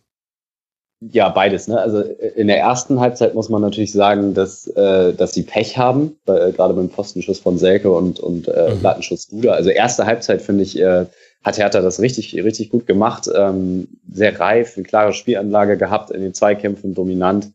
Ähm, deswegen finde ich das auf jeden Fall ärgerlich aus Sicht von Hertha. Ähm, allerdings rächt es sich natürlich auch, und jetzt äh, zu der zweiten Halbzeit, äh, wenn du nicht konsequent dann auch aufs zweite Tor gehst, weil Werder war an diesem Tag nicht so stark, als dass man da nicht auf, klar auf einen Heim, Heimsieg hätte spielen können. Also insgesamt würde ich ja auch, auch Hertha und, und Werder da schon als, als durchaus gleichwertige Teams einschätzen. Und deswegen finde ich, hätten sie da als Heimmannschaft in der zweiten Halbzeit ein bisschen mehr Mut zeigen können ähm, Richtung Tor, also ein bisschen mehr kreieren, weil sie haben sich dann doch schon, schon sehr zurückgezogen äh, und eben gehofft, dass sie dieses 1-0 über die, äh, über die Ziellinie bringen ja, und dass dann äh, die Geschichte mit Pizarro so kommt, äh, das weiß nicht, ob das irgendeine höhere Macht war, das sollte dann irgendwie, so, irgendwie so passieren. Ähm, aber natürlich dann am Ende ein sehr glücklicher Punktgewinn ähm, für, für Bremen, weil natürlich auch dieser Freistoß äh, ja zweimal abgefälscht ähm, und dass der dann da so, so durchgeht. Der sollte ja. rein, der sollte rein. Das war Schicksal. das ist es. Genau. Anders, anders ist es wahrscheinlich nicht zu erklären. Und das kann man dann auch nicht mehr als Eigentor werten. Selbst wenn er vielleicht ohne, ohne das zweite Abfälschen nicht ins Tor gegangen wäre. Aber die ganzen Artikel waren ja schon veröffentlicht. Was, was sollen denn Medien wie zum Beispiel der Kicker machen, wenn dann so ein Pizarro-Tor zurückgenommen werden würde? Deswegen gönnen wir es ihm ja auch vom Herzen. Aber Thomas, kannst du mir denn erklären, warum Harter da dann so passiv war? Also, dass das zustande kommt, ist eins zu eins sehr, sehr glücklich war und man eigentlich alles gut wegverteidigt hat. Ja, völlig okay. Aber man weiß doch auch, dass das passieren kann, wenn man nur mit einem Torvorsprung führt.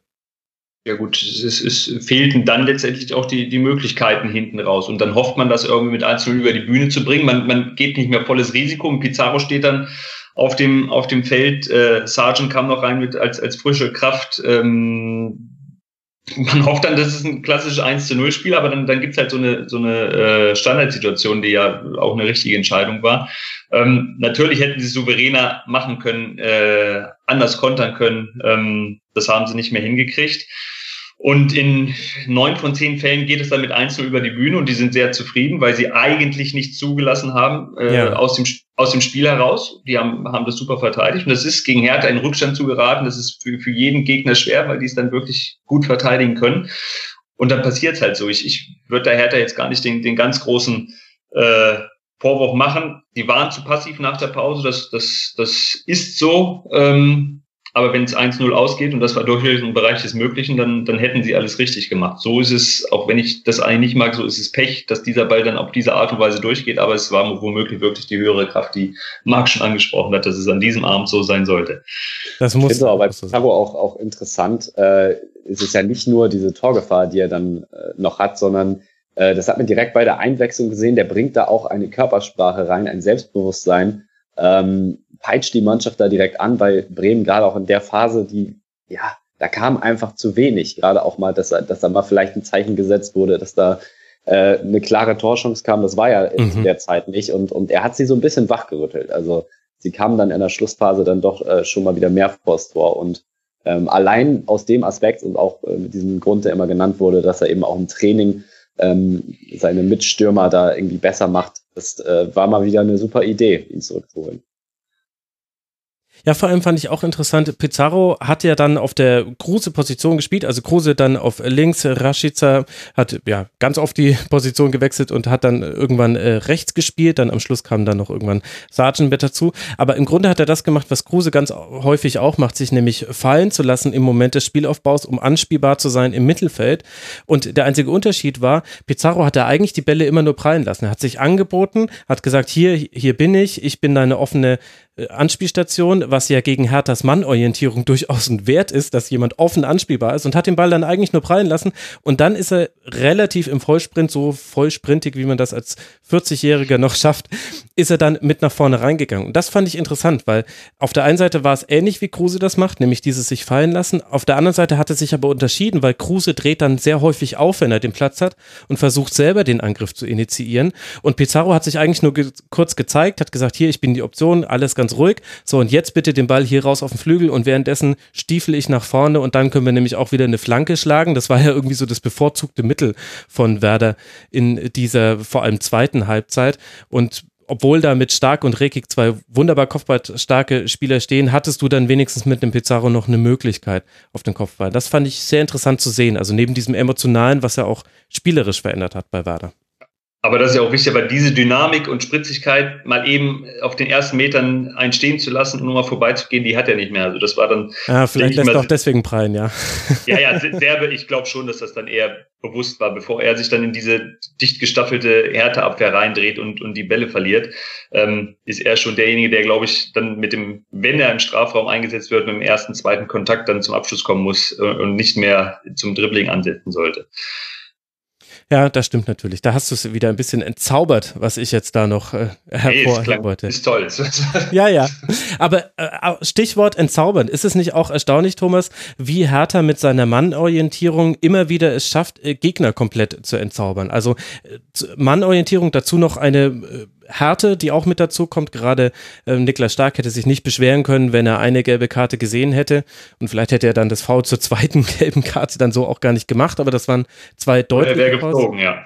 Genau, vielleicht wäre alles sehr hypothetisch, aber dahinter steht ja vor allem, dass Hertha immer in den Zweikämpfen war, weil sie eben mit dieser Mannorientierung im Grunde die Anspielstationen immer aus dem Spiel genommen haben. Ich fand es erstaunlich, dass das auch gegen Werder, die ja eigentlich sehr, sehr häufig umstellen innerhalb eines Spiels, darauf gut reagieren, auch wieder so gut geklappt hat. Aber es gerade gegen Werder finde ich ein gutes Mittel, gerade weil Kruse, das hast du gesagt, sich immer wieder entzieht und, und dann eigentlich der Schlüssel ist für dieses, dieses Werder-Spiel, das so zu handhaben. Und, und Hertha hat es dann sehr, sehr flexibel äh, verteidigt. Ähm, Rekik ist immer wieder dann mit rausgerückt und, und das ist die Paldadei-Handschrift und das machen die, machen die gut, dass die also wirklich defensiv ein schwer zu knackendes Team dann darstellen. Was aber ja auf der anderen Seite auch die Räume aufgerissen hat, die es da mal gab. Also das finde ich eben das Interessante. Also es gab zwei Situationen vielleicht, in denen Werder dann auch mal es geschafft hat, irgendwie einen Raum vor der Abwehr oder sogar hinter der Abwehr zu bespielen. Das hatte immer damit zu tun, dass einer rausgerückt ist mit Kruse, der, der sich fallen hat lassen. Aber, aber das waren halt zwei Situationen und nicht zehn, so wie es halt sonst bei Bremen häufig der Fall ist.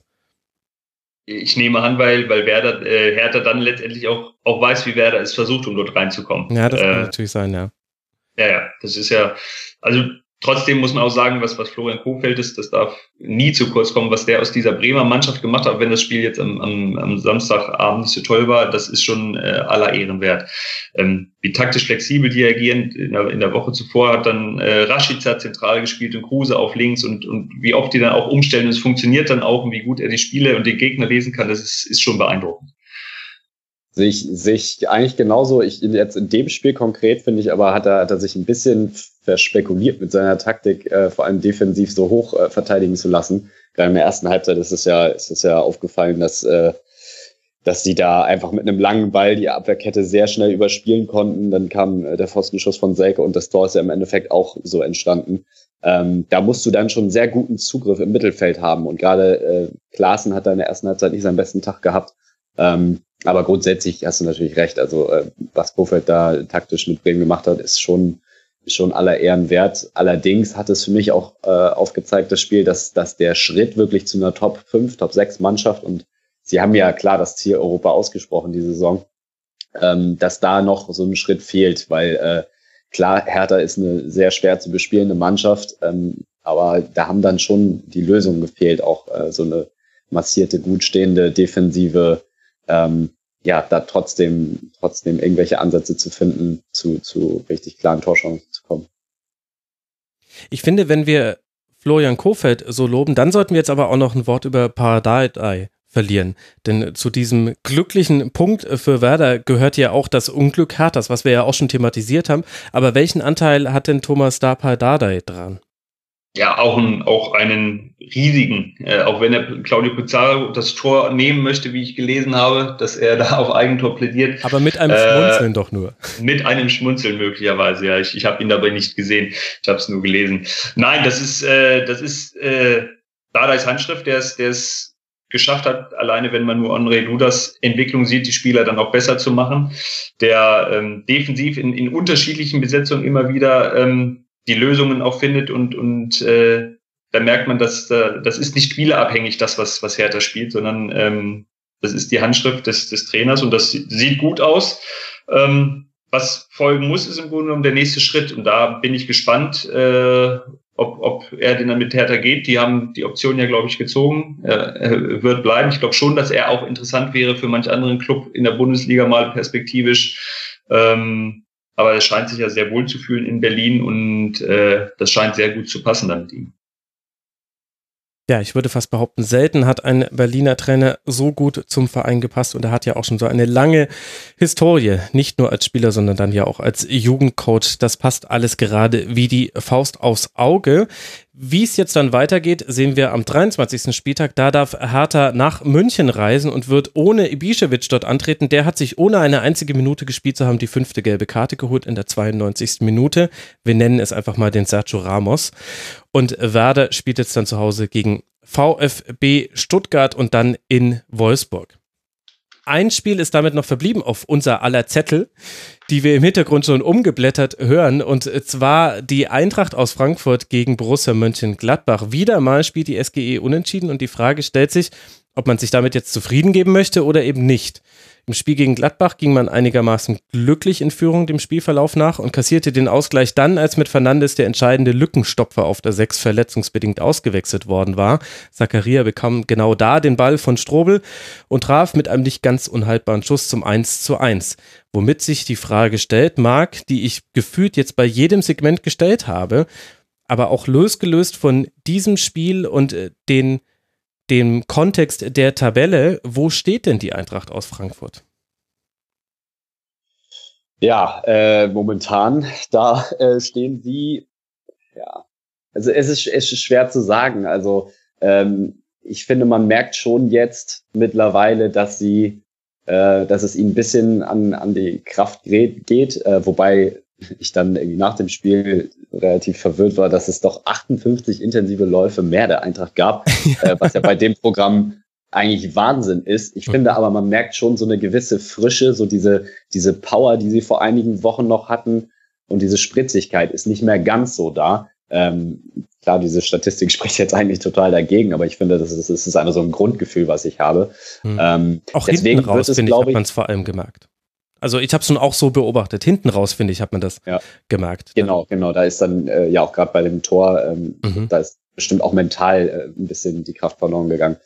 Ähm, ja, grundsätzlich glaube ich, hängt das so ein bisschen davon ab, äh, jetzt mit der Tabelle, wie weit sie in der Europa League kommt. Denn äh, ich glaube, das ist meine Prognose, äh, die, die Wahrscheinlichkeit, dass sie unter die ersten sechs kommen, äh, ist geringer, wenn sie weiter in der Europa League kommen.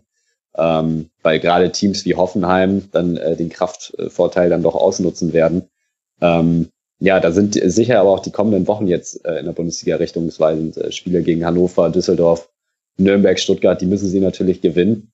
Ähm, ja, ansonsten, ich meine, ein 1 zu 1 zu Hause gegen Gladbach ist ja alles andere als ärgerlich, gerade in der Europa League-Woche. Äh, und war ja auch am Ende leistungsgerecht, ähm, obwohl Gladbach in der ersten Halbzeit sicherlich besser war. Mhm. Äh, machen sie dann auch noch auch, auch das 1-0. Äh, und in der zweiten Halbzeit, finde ich, haben sie es dann eigentlich ganz gut in den Griff gekriegt. Ähm, spielerisch auch besser verbessert. Ähm, Gladbach dann aber auch ein bisschen äh, ungenauer als in der ersten Halbzeit. Und da kriegen sie dann aber das 1-1. Ähm, deswegen nochmal dieser, dieser mentale Aspekt sicherlich ähm, spielt da eine Rolle. Aber grundsätzlich, äh, ja, ist, ist, würde ich jetzt nicht sagen, dass bei der Eintracht momentan viel schief läuft. Sie haben jetzt zwar viermal unentschiedene Folge gespielt, aber da war ja jetzt kein Spiel, außer vielleicht noch das gegen Leipzig, wo sie wirklich äh, deutlich unterlegen waren. Von daher ähm, würde ich jetzt nichts, nichts Grundsätzliches, Grundsätzliches daraus machen. Und trotzdem fehlt ja ein bisschen was, Thomas, bei der Eintracht im Vergleich zur Hinserie. Auch wenn man jetzt gegen dieselben Gegner drei Punkte mehr geholt hat, aber von der Art und Weise, wie man Fußball spielt. Kannst du benennen, was fehlt? Also es ist, es ist, glaube ich, tatsächlich die Leichtigkeit, die ein, ein bisschen verloren gegangen ist. Jetzt ist man ja mittlerweile auch in einer, in einer Situation, wo man was zu verlieren hat und, und nicht mehr die ganz große Überraschungsmannschaft ist, die, mhm. äh, die sie in der Hinrunde war. Ähm, Trotzdem sage ich, also ich, ich finde es beeindruckend, wie zum Beispiel Adi Hütter das, das, das schafft, ähm, mal Aller draußen zu lassen, dann Rebic, dann, dann, dann Jovic und es kommt da gefühlt keine Unruhe aus, auf, obwohl die alle eigentlich den Anspruch haben, immer und jedes Spiel 90 Minuten auf dem Platz zu stehen. Das, das kriegen sie gut hin. Sie hatten jetzt hintereinander Gegner wie in Bremen, in Leipzig, zu Hause gegen Dortmund und jetzt gegen Gladbach. Das, das sind alles Top-Mannschaften, gegen die sie nicht verloren haben. Das, das muss man auch äh, sagen, dass die dann unentschieden gegen die spielen, mal, mal schlechter, mal besser spielen. Aber ich finde, das spricht schon dafür, dass die total gefestigt sind, wenn auch nicht mehr mit dieser Leichtigkeit. Aber das hat Marc schon richtig gesagt, das, das merken die natürlich auch, wenn die wenn die unter der Woche gegen Donetsk spielen und dann jetzt äh, kommt mit, mit Gladbach auch eine, eine spielerische Topmannschaft, ähm, die schlägt man dann nicht, nicht so und dann, dann gehen hinten so ein bisschen die, die Kräfte verloren. Trotzdem finde ich, sind die total, total stabil. Ich sehe die immer noch wirklich sehr, sehr gerne spielen. Und äh, ja, wie Marc es richtig sagt, möglicherweise hängt es wirklich vom Verlauf in Europa League ab, äh, wie das weitergeht für, für die Eintracht in diesem Jahr. Aber so würde ich mir jetzt als Eintracht-Fan überhaupt keine Sorgen machen, dass da gerade irgendwas in irgendeine falsche Richtung läuft. Also die, die haben sich gut verstärkt, auch mit Hinteregger jetzt, die sind gut aufgestellt und diese Leichtigkeit ist jetzt ein bisschen weg, aber ich, ich glaube, das ist jetzt nichts Außergewöhnliches. Mhm. Gegen Donetsk wird jetzt natürlich besonders wehtun, dass wahrscheinlich mit Rode und Fernandes zwei zentrale Spieler im zentralen Mittelfeld fehlen, die da sehr, sehr wichtig waren. Das wird am Donnerstagabend dann entschieden werden, wer da in die nächste Runde einzieht. Und auf der anderen Seite Gladbach mag ein Punkt, mit dem hat man sich jetzt dann 43 insgesamt in dieser Saison geholt. Natürlich immer noch eine sehr, sehr gute Spielzeit von Gladbach, wurde ja auch schon häufig genug äh, thematisiert. Und dennoch hat man den Eindruck, dass Gladbach Dinge liegen lässt in der aktuellen Saisonphase. Ja, ja, das ist äh, natürlich das Thema der, der ersten Halbzeit, ähm, weil da haben sie es eigentlich, äh, eigentlich ins, insgesamt sehr gut gemacht, spielerisch äh, sehr klar, haben dann nur einfach verpasst, äh, teilweise die Konter richtig auszuspielen. Ich denke da an Hazard in einer Szene ähm, und, und natürlich die Chance zu nutzen. Ähm, Zakaria muss man da natürlich äh, vorrangig nennen. Also eigentlich haben sie das wirklich gut gemacht in der ersten Halbzeit, aber hätten da insgesamt natürlich äh, mehr draus, mehr draus mitnehmen müssen und kassieren ja dann sogar das 1-0, auch wenn es unglücklich war. Ähm, und in der zweiten Halbzeit hat dann so ein bisschen die Genauigkeit gefehlt. Da ähm, waren sie nach vorne nicht mehr so, so klar. Ähm, ja, insgesamt äh, finde ich aber trotzdem, dass die, vor allem die defensive Stabilität eigentlich, eigentlich nach dem Hertha-Spiel, äh, vor allem in der ersten Halbzeit wieder da war. Da hat Frankfurt relativ wenige Mittel mhm. gefunden. Ähm, ja. Finde ich, hat eine sehr gute Raumaufteilung im 4-3-3. Ähm, auffällig auch, dass sie, dass sie Rebic gedoppelt haben. Also der war eigentlich äh, so gut wie ganz aus dem Spiel. Ja, zehn Pässe gespielt, fünf davon kamen an. Also das illustriert das ganz gut. War die Endstation für viele Bälle, um so zu sagen. Genau. Und ähm, ja, insgesamt finde ich ein sehr hoher läuferischer Aufwand, gerade das Mittelfeld mit Zakaria, Neuhaus und Kramer. Ähm, am Ende müssen sie sich natürlich fast noch, fast noch ärgern, auch mit der Chance von Drimmitsch äh, und, mhm. mit der ersten Hälfte, dass sie da nicht drei Punkte geholt haben. Aber du musst in Frankfurt jetzt auch, auch erstmal einholen. Also auch da ähm, war, das, war das schon auch, auch ein gutes Spiel, was sie gemacht haben. Also würde ich jetzt auch, ähm, ja, kann man, kann man sich drüber ärgern, muss man aber auch nicht bei Drimmitsch hat sich jetzt womöglich wirklich gerecht, dass, dass er sein erstes Saisonspiel erst jetzt gemacht hat. Und äh, wenn man fehlende Spielpraxis vielleicht irgendwo sehen kann, dann in, in den Situationen, wo er den Siegtreffer auf dem Fuß hat ähm, und es eben nicht macht. Aber so ist das dann halt. Grundsätzlich ist Gladbach alleine, welche Möglichkeiten die in diesem Dreier-Mittelfeld und auch eine Offensive haben, ja. ähm, zu variieren, ähm, wenn man sieht, wie, wie Zakaria dann da auch, auch spielt und, und was sie mit Neuhaus äh, haben und dass sie einen Strobel bringen können, der dann diesen entscheidenden Pass auch, auch spielt, äh, da sind die top aufgestellt. Das, das hat man über weite Strecken dann auch gesehen. Ähm, am Ende wirkt der Punkt vielleicht ein bisschen zu wenig, aber dass sie nach dem 0-1 in Frankfurt äh, dann noch so zurückkommen und eigentlich sich dieses Tor dann auch absolut verdienen, ja. äh, das zeigt, welche Qualität in dieser Mannschaft steckt. Das stimmt. Man hat auch wieder gesehen, Hazard und Stindl sind einfach für jeden Gegner nur schwer in den Griff zu bekommen, auch für so eine gut geordnete Defensive wie die von Eintracht Frankfurt. Und so ganz stimmt ja auch gar nicht das, was ich gesagt habe. Also, dass, dass Gladbach so viel liegen lassen würde. Es ist ja so ein bisschen, es klafft auseinander Ergebnis und wie die Ergebnisse erzielt werden. Also weil de facto hat man ja in dieser Rückrunde jetzt erst einmal verloren, das war letzte Woche zu Hause gegen Hertha und jetzt dieses Unentschieden, dieses respektable Unentschieden geholt, alles andere gewonnen. Aber da habe ich eben so ein bisschen meine Eindrücke einfließen lassen. Also gegen Leverkusen zum Auftakt relativ glücklich, dass das zumindest ein Dreier wurde. Da hat man nicht viel Chancen herausgeholt.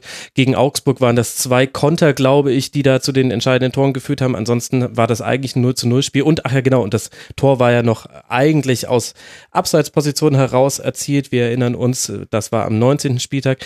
Auf Schalke war es bis zur roten Karte eigentlich ein 0 zu 0 Spiel, aber diese Spiele hat man alle gewonnen. Das wollte ich jetzt nur quasi als Erklärung nachschieben. Ich dachte, ihr, ihr geißelt mich gleich mit den Punkten, die Gladbach ja geholt hat, obwohl ich gesagt habe, schwierige Phase. Aber so kam ich eben quasi zu dieser Aussage, obwohl die Ergebnisse ja wunderbar sind und es ja auch aktuell noch alles super aussieht.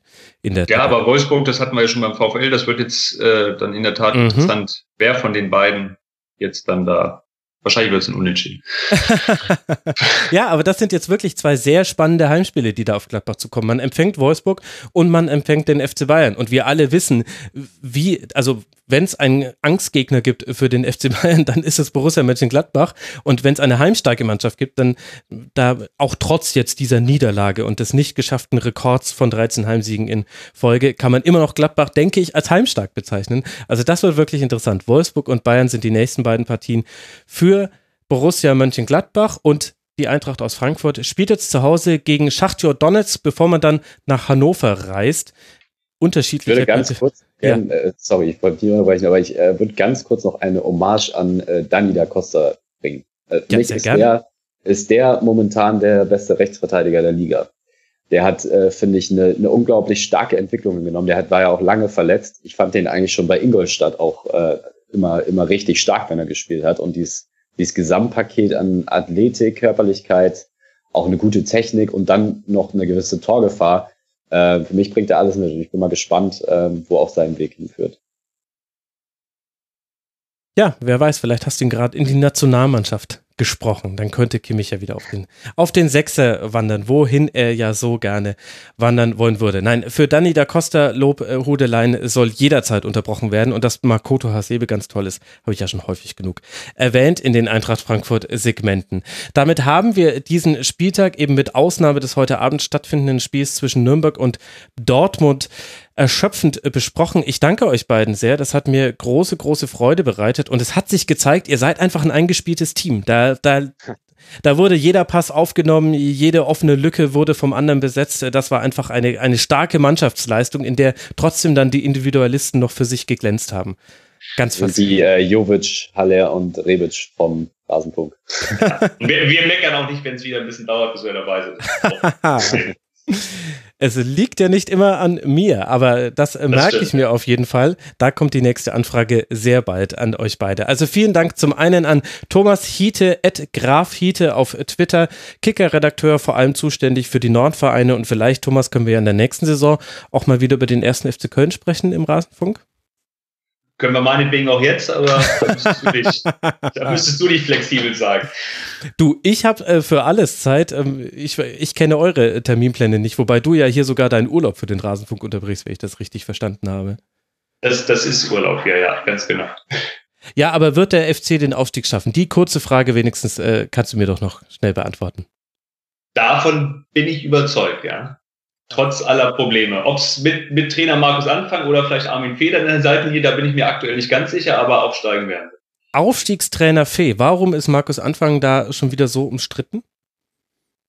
Weil die äh, drei von vier Rückrundenspielen jetzt aktuell verloren haben und solche mhm. Spiele wie jetzt gegen Paderborn nicht verlieren darf und auch die Hinrunde insgesamt nicht souverän genug war, um sagen zu können, dass das passt perfekt.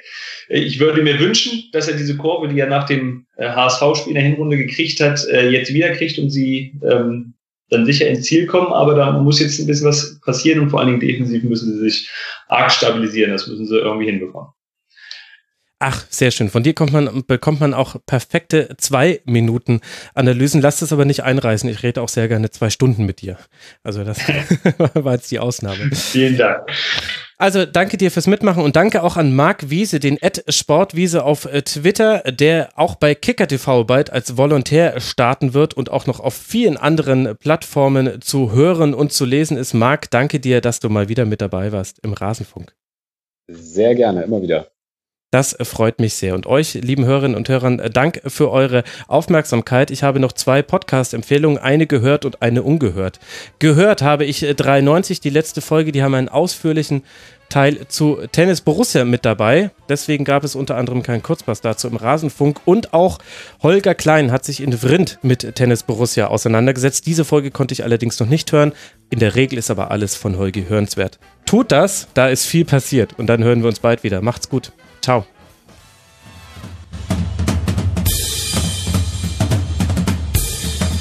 Das war die Rasenfunk-Schlusskonferenz. Wir gehen nun zurück in die angeschlossenen Funkhäuser.